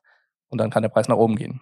Das ist aber der Minimalpreis. Das ist also nicht die Möglichkeit, zum Beispiel jetzt die große Kette, hat jetzt nicht die Möglichkeit, Dumpingpreise zu machen. So, sondern an denen müssen sich alle halten. Das heißt aber auch, dass man nicht runtergehen kann, wenn man das möchte, weil man das Gefühl hat, es ist zu teuer ähm, oder zu hochpreisig. Sondern da geht es einfach darum, dass alle eben gleich sind. Und da gibt es zum Beispiel auch den Posten für die Leistung telefonische Beratung. Das ist ja das, wo ganze, ja, jetzt neuen Digital-Tierarztfirmen ja drauf aufgebaut sind. Also die machen ja genau das. Die beraten dich ähm, ja, per Telefon, teilweise per Videochat, also auf Distanz. Und das wird dann ganz normal als ein Leistungsposten abgerechnet sehr häufig, das ist aber das gleiche Problem. Und gerade wenn man die Leute nicht kennt, und ganz ehrlich, ähm, du gehst ans Telefon, da ruft jetzt einer an, sagt sofort im ersten Moment so, äh, moin, äh, Müller so und so. Ähm, Müller ist immer das Einfachste, aber äh, das und das und das, ich habe eine Frage hier und da. Da habe ich äh, relativ schnell erstmal den Nachnamen vergessen oder ähm, habe diesen, diese Person gar nicht bei mir als Kunde, also gar nicht in der Kundendatei. Das heißt, ich müsste jetzt am Ende des Telefonates die Kundendatei auf, also die Informationen aufnehmen und dann sagen, ja, diese Beratung kostet Sie ja zur Notdienstzeit, ich habe keine Ahnung, ich sag mal, ich glaube 29 Euro ist eine Standardberatung und dann wäre es ja der doppelte Satz, also wären es dann 60 Euro für egal wie lange. Also das geht, glaube ich, nicht nach Minute, müsste ich, müsste ich reinlesen, habe ich nicht im Kopf. Aber auf jeden Fall hat das einen Preis. Ja, was wird höchstwahrscheinlich sein? Die Person legt einfach auf. So, und dann war's das mit der Bezahlung. Und gleichzeitig ähm, ist es auch ganz häufig so, dass ja so eine Kurzberatung sowas wird dann auch einfach als, ja, wir haben es geklärt und es ist alles gut und dann wird es einfach gar nicht abgerechnet. Das ist das, was ich denke mal 95 Prozent der Zeit passiert.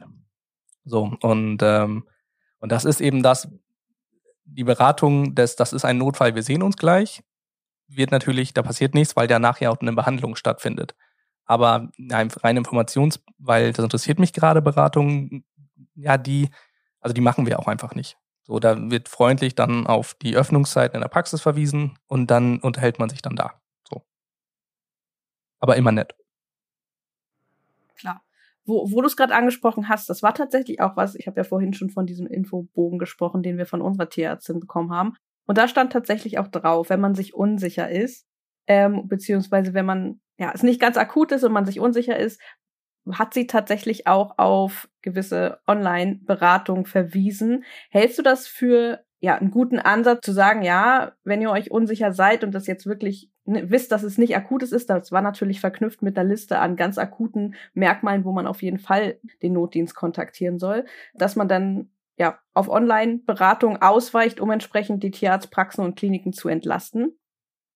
Genau, vom System her ist das, glaube ich, eine wirklich gute Sache. Wird ja auch äh, immer mehr ich bin, obwohl ich ja, naja, so selber ja doch viel digital unterwegs bin, bin tiermedizinisch nie so ein riesen Digitalfreund, was ganz viele Leute mal komisch finden, dass das nicht so ist.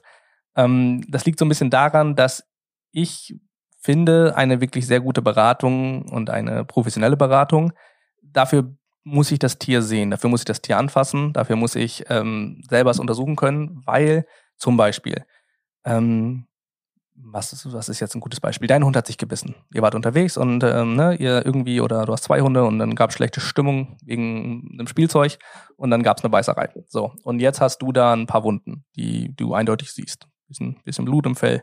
So.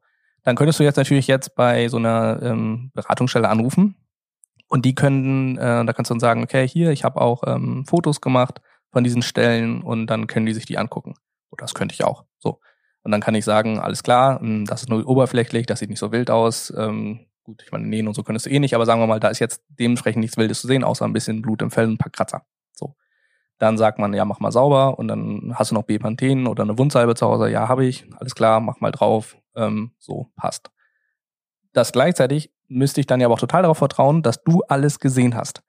Weil zum Beispiel bestimmte Probleme, gerade bei Bissverletzungen, die sieht man ja gar nicht. Zum Beispiel der große Hund beißt den kleinen Hund und schleudert den durch die Gegend. Da kann es sein, dass man von außen überhaupt gar keinen Riss sieht, aber vielleicht äh, ist die Blase kaputt gegangen. Vielleicht gab es einen Milzriss. Vielleicht gab es einen Pneumothorax, also ein, ähm, eine Öffnung, zwar durch einen Zahn, die aber gar nicht blutet, in den Brustraum und so, dass da Luft reinkommt und die eine Lunge, der eine Lunge dann eben kollabiert irgendwann zum Beispiel später. Das ist was, was man nicht vorher sofort merkt, was aber dann irgendwann später passiert. Und da finde ich es dann immer, oder auch das ist, ist ich würde sagen, drei Viertel der Zeit ist das immer so, dass wir dann jemanden, da kommt jemand, Hunde haben sich gebissen und sagen, ja, hier, da und da, hier, ja, guck mal, hier ist ein Riss und da ist ein Riss. Der ist natürlich auch da, aber zu der höchsten Zeit finden wir mehr. Also wir sagen, guck mal, hier ist noch was und wenn man hier nochmal frei rasiert, da ist noch was, weil zum Beispiel, ja, man, wir sind es ja gewohnt, wir, wir, wir haben den Blick da ja dafür, wissen zum Beispiel, oh, guck mal, hier, da ist so ein Riss drin, das heißt, da wird es irgendwo vom Maul her einen Gegenbiss geben. Irgendwo auf der anderen Seite, den wir noch gar nicht sehen. Vielleicht ist die Haut schon wieder rübergeklappt und hat sich so weit koaguliert, dass man das äh, gerade nicht merkt, aber plötzlich kann man den ganzen Lappen hochziehen. Und das ist natürlich was, was man digital nicht sehen kann. Entweder müssen die Leute dann so lange nachfragen, dass der Tierhalter seinen ganzen Hund irgendwie wirklich passend durchsucht und das auch wirklich bemerkt hat, oder nicht. Und da habe ich immer das Gefühl, dass die Fehlerquelle einfach zu hoch ist. Ähm, für die Beratung äh, ist das ganz gut. Wir hätten wir so ein System wie in Schweden, wo meine Frau ja ähm, daherkommt und auch gearbeitet hat, die haben das ja auch sehr viel mit dieser Teleberatung. Das liegt aber daran, dass ich da das System besser finde, weil wenn du jetzt sagst, mein Hund ähm, ja erbricht und ähm, und und ähm, scheint irgendwie Bauchschmerzen zu haben, dann kann man in Schweden könnte man jetzt eine Videoberatung machen und dann kann der Tierarzt ins System gehen, also ins Apothekensystem mit deiner Personummer und kann dir ein Rezept ausstellen. in einer Apotheke für dein Tier und sagen, okay, dann gehst du da hin und dann holst du dir dieses Schmerzmittel und du holst dir dieses Mittel gegen Erbrechen, damit es deinem Tier besser geht oder gegen Magenschmerzen. Und dann kannst du losfahren in jede Apotheke, in dem Fall irgendeine Notfallapotheke, dann gibst du deine Personummer an und dann sehen die im System, ah ja, hier ist ein Rezept für sie hinterlegt, das und das und das, dann kriegst du das und dann kannst du dein Tier selber behandeln. Das funktioniert in Deutschland nicht. Das gibt's nicht. Das heißt, du am Schluss dein Tier behandeln willst, musst du eh zu einem Tierarzt gehen, um da dann wirklich was zu machen. So, weil, wie immer, selber behandeln mit den eigenen Mitteln, die man zu Hause hat, ist eine ganz schlechte Idee. Meistens.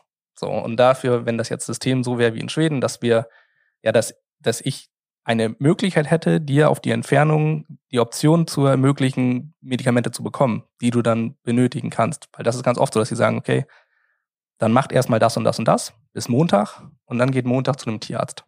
Dann wäre es eine totale mhm. Erleichterung.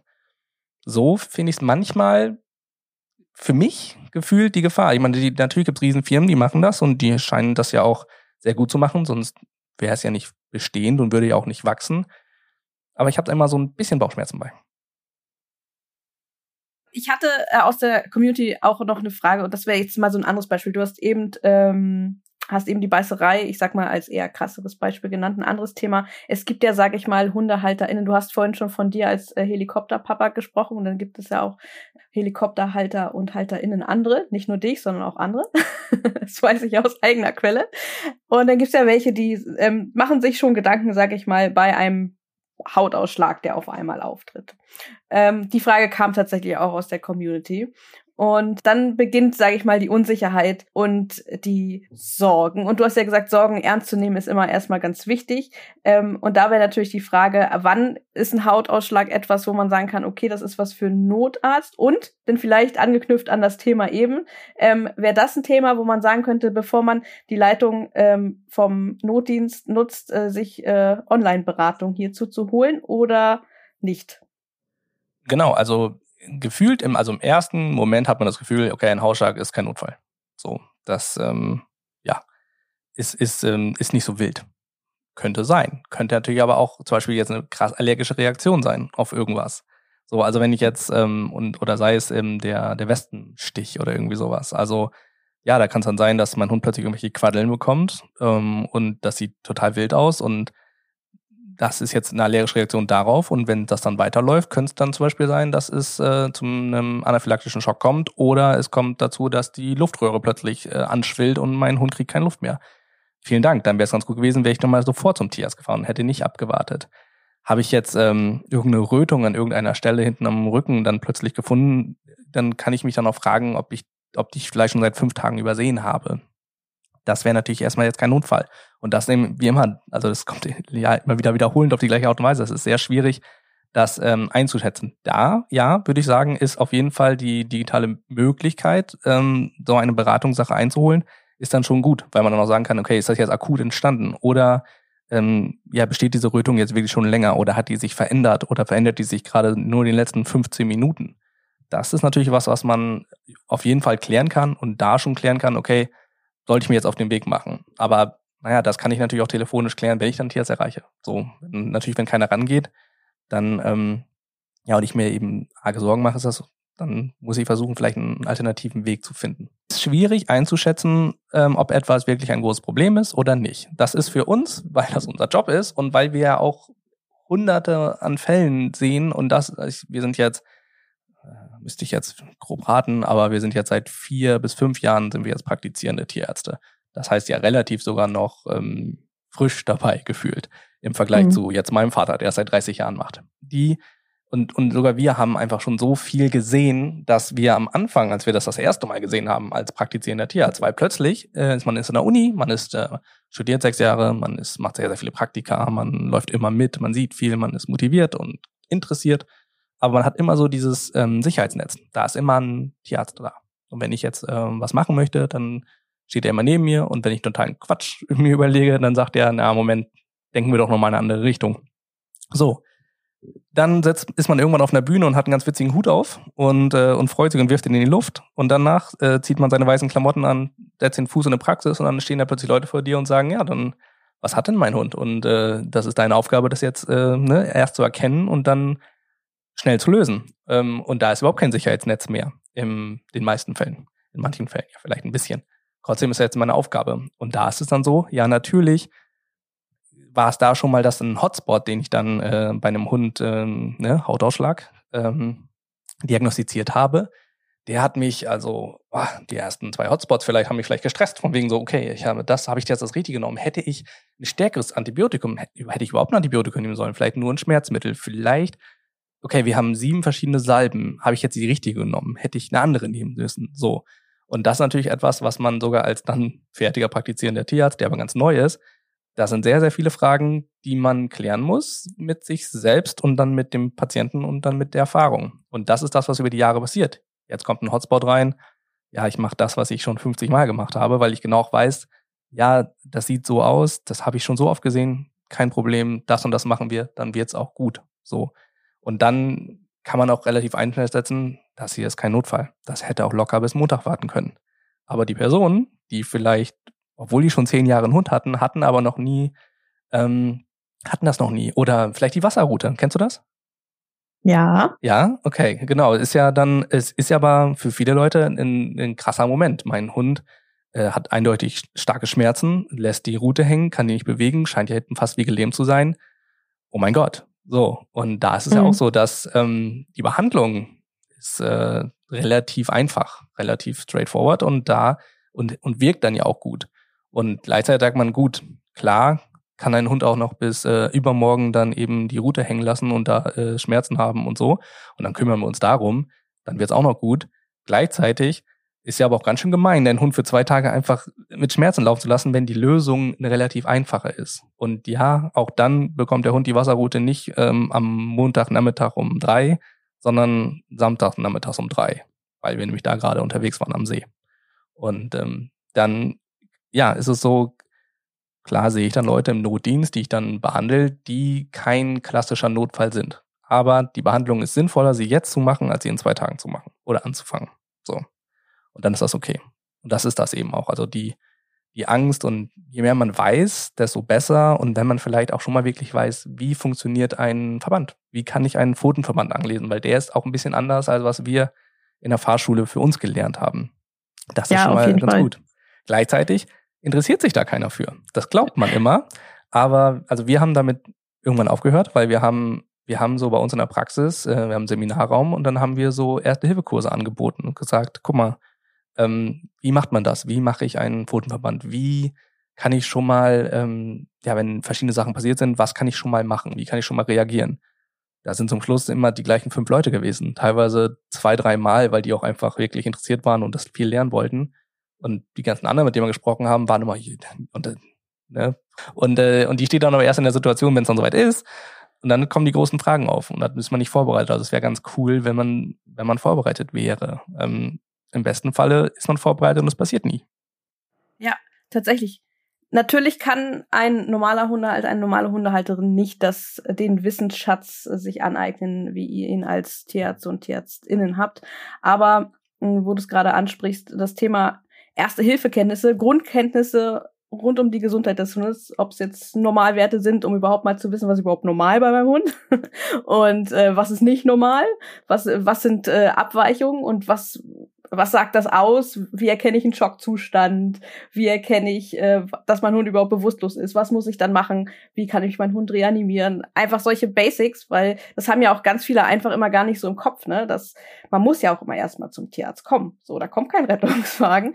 Das ist, wäre tatsächlich gar nicht so schlecht und vor allem auch, um sich selbst so eine riesengroße Unsicherheit so ein bisschen zu nehmen und Situationen vielleicht ein bisschen besser einschätzen zu können. Und äh, da sehe ich auf jeden Fall auch noch sehr, sehr viel Bedarf ähm, auch bei Unterhundeleuten.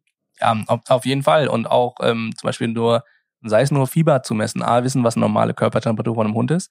Und dann auch zum Beispiel wissen, wie mache ich das richtig? Das ist ja auch irgendwas, was wir sogar unseren Auszubildenden und so auch immer am Anfang jedes Mal neu beibringen müssen. Nur hinten reinstecken ist dann, äh, kommt auch wegen, wenn es ein großer Hund ist, dann habe ich einfach einen falschen Wert, der nicht, der nicht ganz passt, weil ich das, weil ich es nicht an die Seite vom Darm anlege. Also das, mein, mein, der Wert ist eigentlich viel höher, als den, den ich rauskriege. Zum Beispiel. Das ist ein ganz einfaches Beispiel.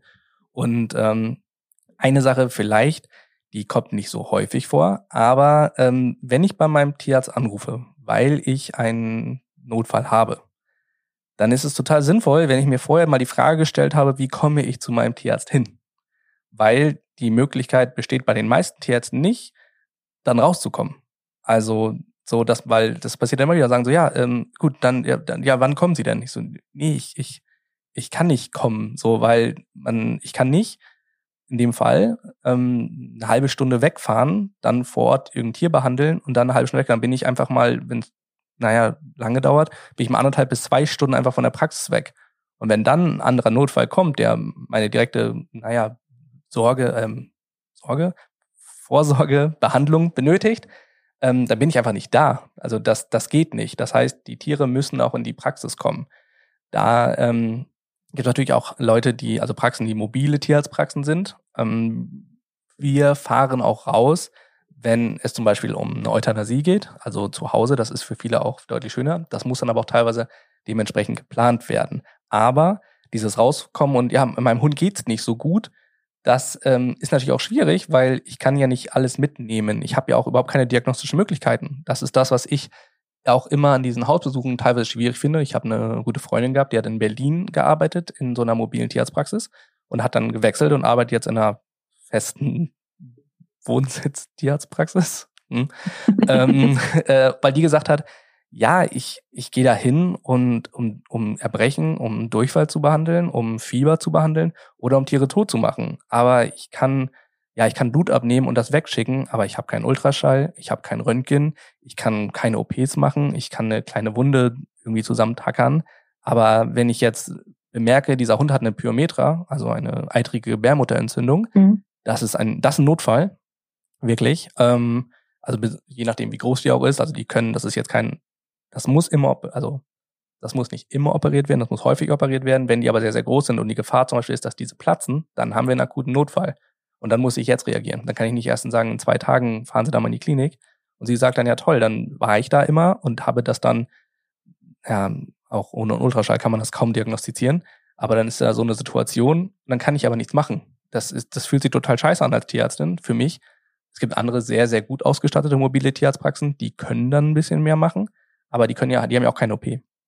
Das geht dann ja doch nicht. Und äh, deswegen hat sie gesagt, nee, ich möchte als praktizierende Tierärztin auch nicht nur den ersten Schritt machen, sondern ich möchte ja zum Schluss auch irgendwie die Behandlung durchführen und dann für mich als Erfolg auch den gesunden Hund haben und nicht, ja, ich habe jetzt das Problem bemerkt, jetzt habe ich es woanders hingeschickt und die haben es gelöst. Ich möchte das auch selber lösen, als ne, für, für das eigene Ego. Und ähm, da ist es dann ganz häufig so, dass dann Leute auch sagen, so ja, ja, zu Hause, man kann dann zwei Spritzen geben und man kann ein bisschen ne, abhören und Fieber messen und sowas. Aber wenn jetzt rauskommt, es muss was gemacht werden, dann müssen wir eh zum Schluss in die Praxis.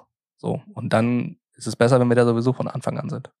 Also, bevor man anruft und zum Beispiel auch sagt, mein, ja, mein Hund liegt hier auf der Seite und kann nichts mehr, dann muss ich trotzdem in die Praxis. Und sei es, dass ich einen Nachbarn frage. Dass, wir haben Taxiunternehmen, die transportieren ähm, ja, Krankentransporte auch für Tiere. Bei uns gibt es welche, die die ähm, sind angeworben und die haben, sagen wir den Leuten auch vorher Bescheid, dass sie wissen, okay, da und da können sie anrufen, die kommen und die bringen sie uns dann zu uns. Aber ja, die Überraschung, dass sie sagen, wie sie kommen jetzt nicht, die ist dann immer sehr groß. Ja, das äh, ist aber auch durchaus keine Selbstverständlichkeit, dass man so einen Bringservice dann hat, sage ich mal. Äh, nee, nee, genau. Da, also das, wir haben ein, ein Taxiunternehmen, haben wir, das macht das. Das macht das. Aber ähm, ja gut, aber es gibt, es gibt immer einen Nachbarn oder einen Freund oder ähm, irgendeinen Bekannten. Und wenn es darum geht, dass, ja, und auch wenn ich meine Nachbarn gar nicht so arg mag, aber wenn die mir erzählen, ich habe keinen Führerschein oder ich ähm, habe ja, kein Auto, ja. dann helfe ich. Das, das gehört sich ja so. Ja, und das vielleicht auch nochmal zum Schluss, das hattest du, glaube ich, vorhin schon mal ganz kurz gesagt, ähm, was natürlich wichtig ist, wenn man einen Notfall zu Hause hat, ähm, dass man nicht einfach in der Tierarztpraxis aufschlägt, sondern immer vorab anruft, damit ihr euch darauf vorbereiten könnt. Oder auch erstmal in die Praxis kommen könnt. Genau, weil ja, also und sei es der und sei es wirklich der Kaiserschnitt, also wo man wirklich ja mehr Leute braucht und das ist für manche Praxen fast unmöglich und aber für uns zum Beispiel auch dann man muss es organisieren. Die warten nicht. Das heißt, äh, ich weiß, da kommt jetzt ein Kaiserschnitt, die sind jetzt in einer halben Stunde da, dann kann ich rumtelefonieren, kann mir meine passenden Leute besorgen, die ich brauche und kann dann aber auch schon den OP vorbereiten, dass es alles auch schneller geht, weil das dann auch gerade in richtigen Notfällen, wie die Magendrehung, da kommt es dann auf Minuten an. Und wenn dann ich aber erst in die Praxis komme, die Leute da schon stehen, weil sie sich vorher, und die sind ja schon 20 Minuten gefahren. Also die haben ja vor 20 Minuten die Entscheidung getroffen, ich fahre zum Tierarzt. So, dann haben wir ja plus meine, wenn ich jetzt wirklich 20 Minuten weg wohnen würde, haben wir schon mal 40 Minuten Zeit verloren, die wir, die wir hätten gebrauchen können. Hätten wir, da wäre der Hund ja schon auf dem OP-Tisch in 40 Minuten. Und in dem Fall ähm, stehen die da und warten. Und dann muss ich noch vorbereiten. Das heißt, da kommen noch mal 20 Minuten drauf. Sind wir eine Stunde weiter. Und äh, das kann dann schon teilweise ja die entscheidende Stunde sein zwischen ähm, einem Genesungserfolg oder, oder eben nicht. Und das wäre, ja, wenn man sich die Frage zum Schluss stellen muss, ähm, das will keiner. Sehr ärgerlich. Ja, auf jeden Fall. Also am besten immer, äh, auf jeden Fall, das ähm, mache ich zumindest immer und das kann ich auch nur empfehlen, dass man die alle relevanten Nummern rund um die Tiergesundheit, also Tierarzt oder Tierärztin seines Vertrauens, die nächste äh, Klinik ähm, oder auch wenn man Urlaub ist, sich informiert, das auf dem Handy hat und dann, wenn man tatsächlich so einen Notfall hat, wie eine Magendrehung, wo es einfach richtig schnell gehen muss, äh, Hund ins Auto, Handy ans Ohr und wenn man dann noch 20, 30 Minuten fahren muss, ähm, dass man dann die auf dem Weg anruft. Genau, das auf jeden Fall. Und ähm, ich hoffe mal, deine, deine Folgen sind normalerweise positiver. Ich hoffe, die ist heute nicht so negativ rübergekommen. Habe ich zwischendrin immer schon gedacht. Sag ich mal so, also so, also, ne, weil, also wir, ist bei unserem Podcast ja auch so, wir sind ja eigentlich ja so Optimisten und positive Leute, aber das Thema ist natürlich, na gut, der Notdienst ist jetzt kein, das ist jetzt kein freudiges Thema. Ähm, nur ich glaube, was auch, also natürlich beschweren wir uns. Und wenn wir jetzt unseren Freunden sprechen, die Tierärzte sind und Kollegen sind, dann kann man sich dann, ne, wie das in jedem Job so ist, da regt man sich dann gerne mal darüber auf und denkt so, oh Gott, die haben aber wieder genervt und das war ein Wochenende und kann doch nicht wahr sein. Und ich glaube, ja, deine Tierärztin, wo du warst, wenn die gerade sich mit deinem Hund beschäftigt und währenddessen 20 Mal ans Telefon gehen muss und da sind vielleicht, sagen wir mal, 15 Anrufe davon wirklich kein Notfall im Moment, dann ist das mit der Geduldschnur irgendwann ganz schön dünn. So. Ähm, gleichzeitig ist es aber auch so, ja, ja, das goldene Wochenende und das schwarze Wochenende. Wir freuen uns auf goldene Wochenenden, aber die schwarzen Wochenenden sind aber ja auch unsere Verantwortung. Das ist, das ist mein Job. Das ist auch so ein bisschen auch meine, naja, Berufung. Das ist anders als vielleicht in vielen Jobs. Als Tierarzt hat man auch immer stark Art Berufung da drin. Und, ähm, und wenn es zum Schluss so ist, dass wir wirklich ja Tieren in Not dann wirklich helfen konnten und zum Schluss eine Woche, zwei Wochen später trifft man die dann irgendwo wieder und denen geht's gut, dann ist, hat das schon den Wert, warum wir das überhaupt machen. Natürlich würde ich mich total freuen, hätte ich eine Fünf-Tages-Woche und ich hätte immer jedes Wochenende frei. Und meine Freunde würden sich teilweise auch freuen, weil die fragen mich ja jetzt schon immer so, ja, wir wollen auf das Konzert oder wir wollen das Wochenende da und dahin. Äh, kannst du überhaupt? Weil die genau wissen, ja, alle paar Wochen ist am Wochenende eben geht nix. Und auch an den Wochenenden, ja, ihr könnt gerne bei mir vorbeikommen, dann trinken wir einen Kaffee bei uns.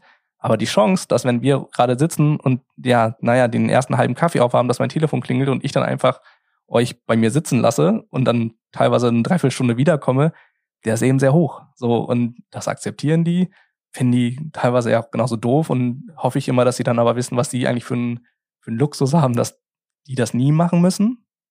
Aber das ist auch das, was ich zum Beispiel, wo ich froh drüber bin, ähm, dass ich auch eine Frau habe, die, die eben Tierärztin ist. Oder es gibt Paare eben, wo ja zumindest beide in einem medizinischen, tiermedizinischen Bereich arbeiten.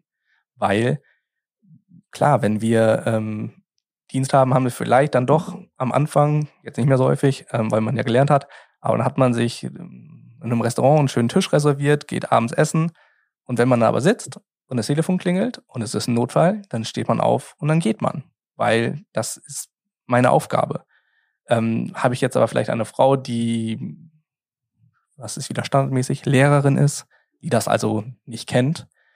Die akzeptiert das das erste Mal und dann das zweite Mal und dann beim dritten Mal dann, ja, stellt sich dann vielleicht irgendwann die Frage so, ja, was ist denn eigentlich wichtiger, so jetzt ich, also ich meine jetzt die Alleinkämpfer, ne? also nicht die jetzt immer da sind, die immer das Telefon haben. So, und dann wird sich irgendwann die Frage gestellt werden, was ist denn wichtiger, ich oder die Praxis? Und dann ist leider die Antwort, schon du, aber es ist eben Notfall. Und dann fahre ich. Und dann komme ich auch erst dann wieder, wenn es fertig ist. Und das kann dann teilweise zwei Stunden dauern. Als ich äh, ganz klein war, nämlich als, ähm, wann war ich? War so fünf, sechs oder sowas. Da war Weihnachten und da war Heiligabend. Und das ist bei uns läuft das immer so, dass wir dann erst in der Kirche waren und dann kam ich mit Oma und Opa wieder zu Hause. Und der Weihnachtsbaum leuchtete und dann gibt es Geschenke, was einer der schönsten Momente für so ein Kind ist. Und dann klingelte das Telefon meinem Vater. Und der ähm, musste dann zu einer Geburt von einer Kuh. Ähm, und dann ist er weggefahren. Und dann war es natürlich aber doof, dass wir die Geschenke auspacken und die ganze Bescherung ohne ihn machen. Das heißt, wir haben gewartet. Und das dann aber drei Stunden, bis er dann wiedergekommen ist. Und so lange saßen wir in der Küche, nicht im schönen Wohnzimmer, das dann dekoriert war und die ganzen Geschenke da rumstanden, und, äh, sondern wir haben einfach gewartet. Und dann kam er wieder und haben es dann gemacht. Jetzt, heutzutage, will ich nachvollziehen und sagen, er ist ja auch Heiligabend, er möchte auch Teil der Sache sein, es ist ein schöner Abend und es ist nun mal wie es ist, dann warten wir auf ihn. Als Sechsjähriger hat man das Verständnis nicht so, warum wir jetzt nicht einfach fünf Meter weiterlaufen und, äh, und jetzt mal das neue, keine Ahnung, Playmobil-Schloss auspacken. So, und das, ähm, das ist eben das, was auch für uns so diese emotionale Zwickmühle ist. Also, natürlich habe ich Bock, mit meinen Freunden abends auszugehen, aber ich mache das nicht, weil ja, ja, wenn ich zu Hause bleibe, ruft keiner an. Aber sobald ich mit euch aus bin, kann ich wieder umdrehen und in die Praxis fahren.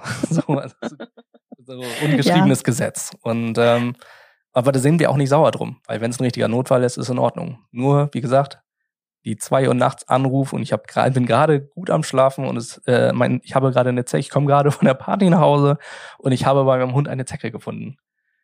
Ja, schwierig. Ja, ich glaube auch, dass unsere Zuhörenden uns äh, das gut verzeihen können, dass heute keine rosarote Folge ist. Es ist einfach die Realität, ne? Die müssen wir auch zeigen. Und außerdem sind wir hier bei uns im Podcast auch bekannt für ernste Themen. Mal hört man mich auch lachen, aber nein. Das ist ja auch wichtig. Ich meine, gleichzeitig sind auch sogar im Notdienst gibt es ähm, wahnsinnig witzige, äh, spannende Situationen. Meistens durch die Menschen ausgelöst, nicht so häufig dann durch die Tiere, aber gerade auch, ja, und, und sei es der, ja, der Kaiserschnitt. Der Kaiserschnitt ist eigentlich ein total schöner Notfall, weil ja, ist immer zum falschen Zeitpunkt, ja, ist ein bisschen schwierig, lässt sich auch schwierig organisieren, ist immer lang, also ist immer langwierig, aber wenn wir zum Schluss dann, naja, die Hündin wieder rausgeben können und dann dazu aber dann einen kleinen Haufen schreiender kleiner Welpen haben, die wir den Leuten dann wieder in die Hand drücken können und dann sagen können, hier, die sind alle da, weil äh, wir diesen Eingriff auch schnell machen konnten. Hätten wir das nicht gemacht und ähm, es, es gäbe niemanden, der hier Zeit hätte, ja, dann wär, gäbe es diese Welpen nicht. Die wären in einem sehr höchsten Prozentsatz, wären sie alle verstorben. Und wenn es ganz schlecht läuft, die Hündin auch. Und dann stehen wir vor einem riesen Scherbenhaufen. Und so kann man dann aber, na, den Leuten dann, die meisten dann trotzdem sehr, sehr müde nachts sind und man selber auch und auch froh ist, dass man danach wieder ins Bett gehen kann. Oder wenn es morgens um fünf ist, dann lässt man es auch, dann macht man sich einfach einen Kaffee. Aber dann ist das so ein Moment, der, ich glaube, wahrscheinlich, wenn man 30 Jahre Tierarzt ist, dann, ja, dann hat man da nicht mehr so ein großes Gefühl. Aber für uns zum Beispiel ist es noch total, ähm, ja, so ein wahnsinniges Abenteuer und gleichzeitig dann auch so ein total bereichernder Moment, wo man das Gefühl hat, okay, ich habe einen, ich hab einen richtigen Unterschied hier gemacht. Also ich war da, ich konnte helfen und deswegen gibt es jetzt diesen total schönen Moment auch, obwohl man müde ist. Aber trotzdem. Und das, ähm, dafür ist man dann auch gerne da doch noch schöne Worte am Schluss. Und ich danke dir auch, dass du heute hier warst ähm, bei uns im Clever Dog Podcast und dass du mir einen Einblick und unseren Zuhörenden auch einen Einblick in die Welt des Notdienstes, sagen wir so, gegeben hast. Vielen, vielen lieben Dank, Charles, dass du dabei warst. Ja, total gerne. Vielen, vielen Dank äh, für die Einladung. Vielen Dank fürs Aufgreifen von diesem wirklich sehr, sehr wichtigen Thema. Und ähm, ja, für die Zuhörer, wenn, also zum Schluss kann man immer zusammen einschätzen, ob es ein Notfall ist oder nicht. Lieber einmal mehr anrufen als einmal zu wenig. Und die andere Möglichkeit ist natürlich auch, wie eben bei euch oder bei uns auf der Plattform oder sonstiges, was es im Internet gibt, muss man natürlich auch immer ein bisschen vorsichtig sein, wo man seine Informationen herholt, aber man kann sehr, sehr viel lernen über sein Tier, um dann sowas auch alles einschätzen zu können. Aber wenn dann die große Fragezeichen trotzdem im Raum stehen, immer einmal anrufen, einmal nachfragen, und dann kann man immer noch einen Termin abmachen, wenn es dann doch nicht so wild ist. Und ich kann euch immer nur ans Herz legen, macht einen Erste-Hilfe-Kurs rund um den Hund. Das lohnt sich auf jeden Fall.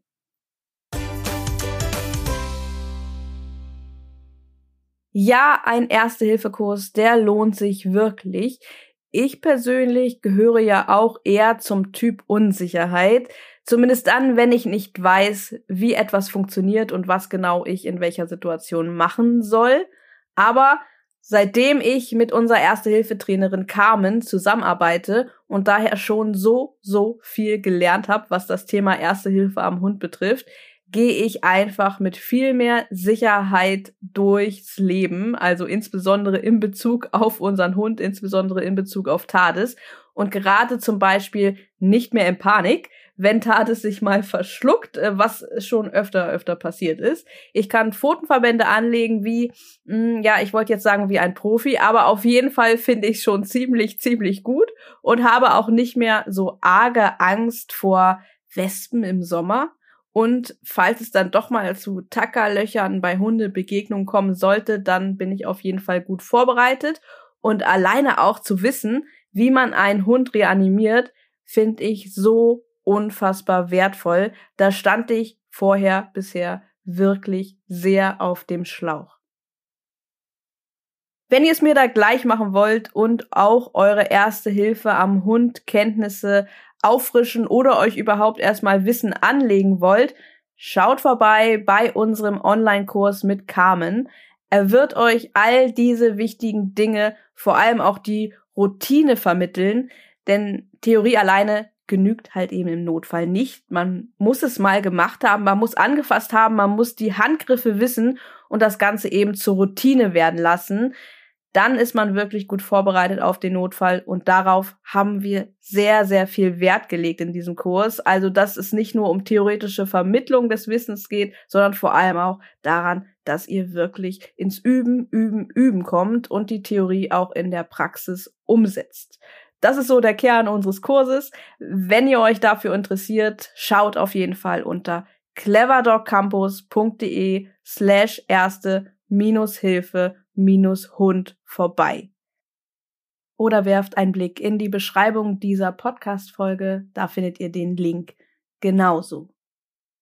Klickt auf den Link oder gebt ihn in den Browser jetzt ein cleverdogcampus.de slash erste minus Hilfe minus Hund Dort kommt ihr dann auf die Infoseite und erfahrt alles über die Inhalte des Kurses, wie der Kurs genau aufgebaut ist und wie ihr loslegen könnt. Loslegen könnt ihr tatsächlich jederzeit und ihr könnt auch jederzeit stoppen und pausieren und so ganz in eurem eigenen Tempo lernen, denn nicht jeder hat die gleiche Zeit zum Lernen und so haben wir den Kurs so aufgebaut, dass er in kleine Häppchen unterteilt ist, so dass sich jeder selbst einteilen kann, wann und wie viel er oder sie lernen möchte. Also, worauf wartest du? Jetzt loslegen lege dir umfangreiches Wissen rund um die erste Hilfe am Hund an oder frische dein Wissen auf. Und ich freue mich, wenn du als Kursteilnehmerin mit dabei bist.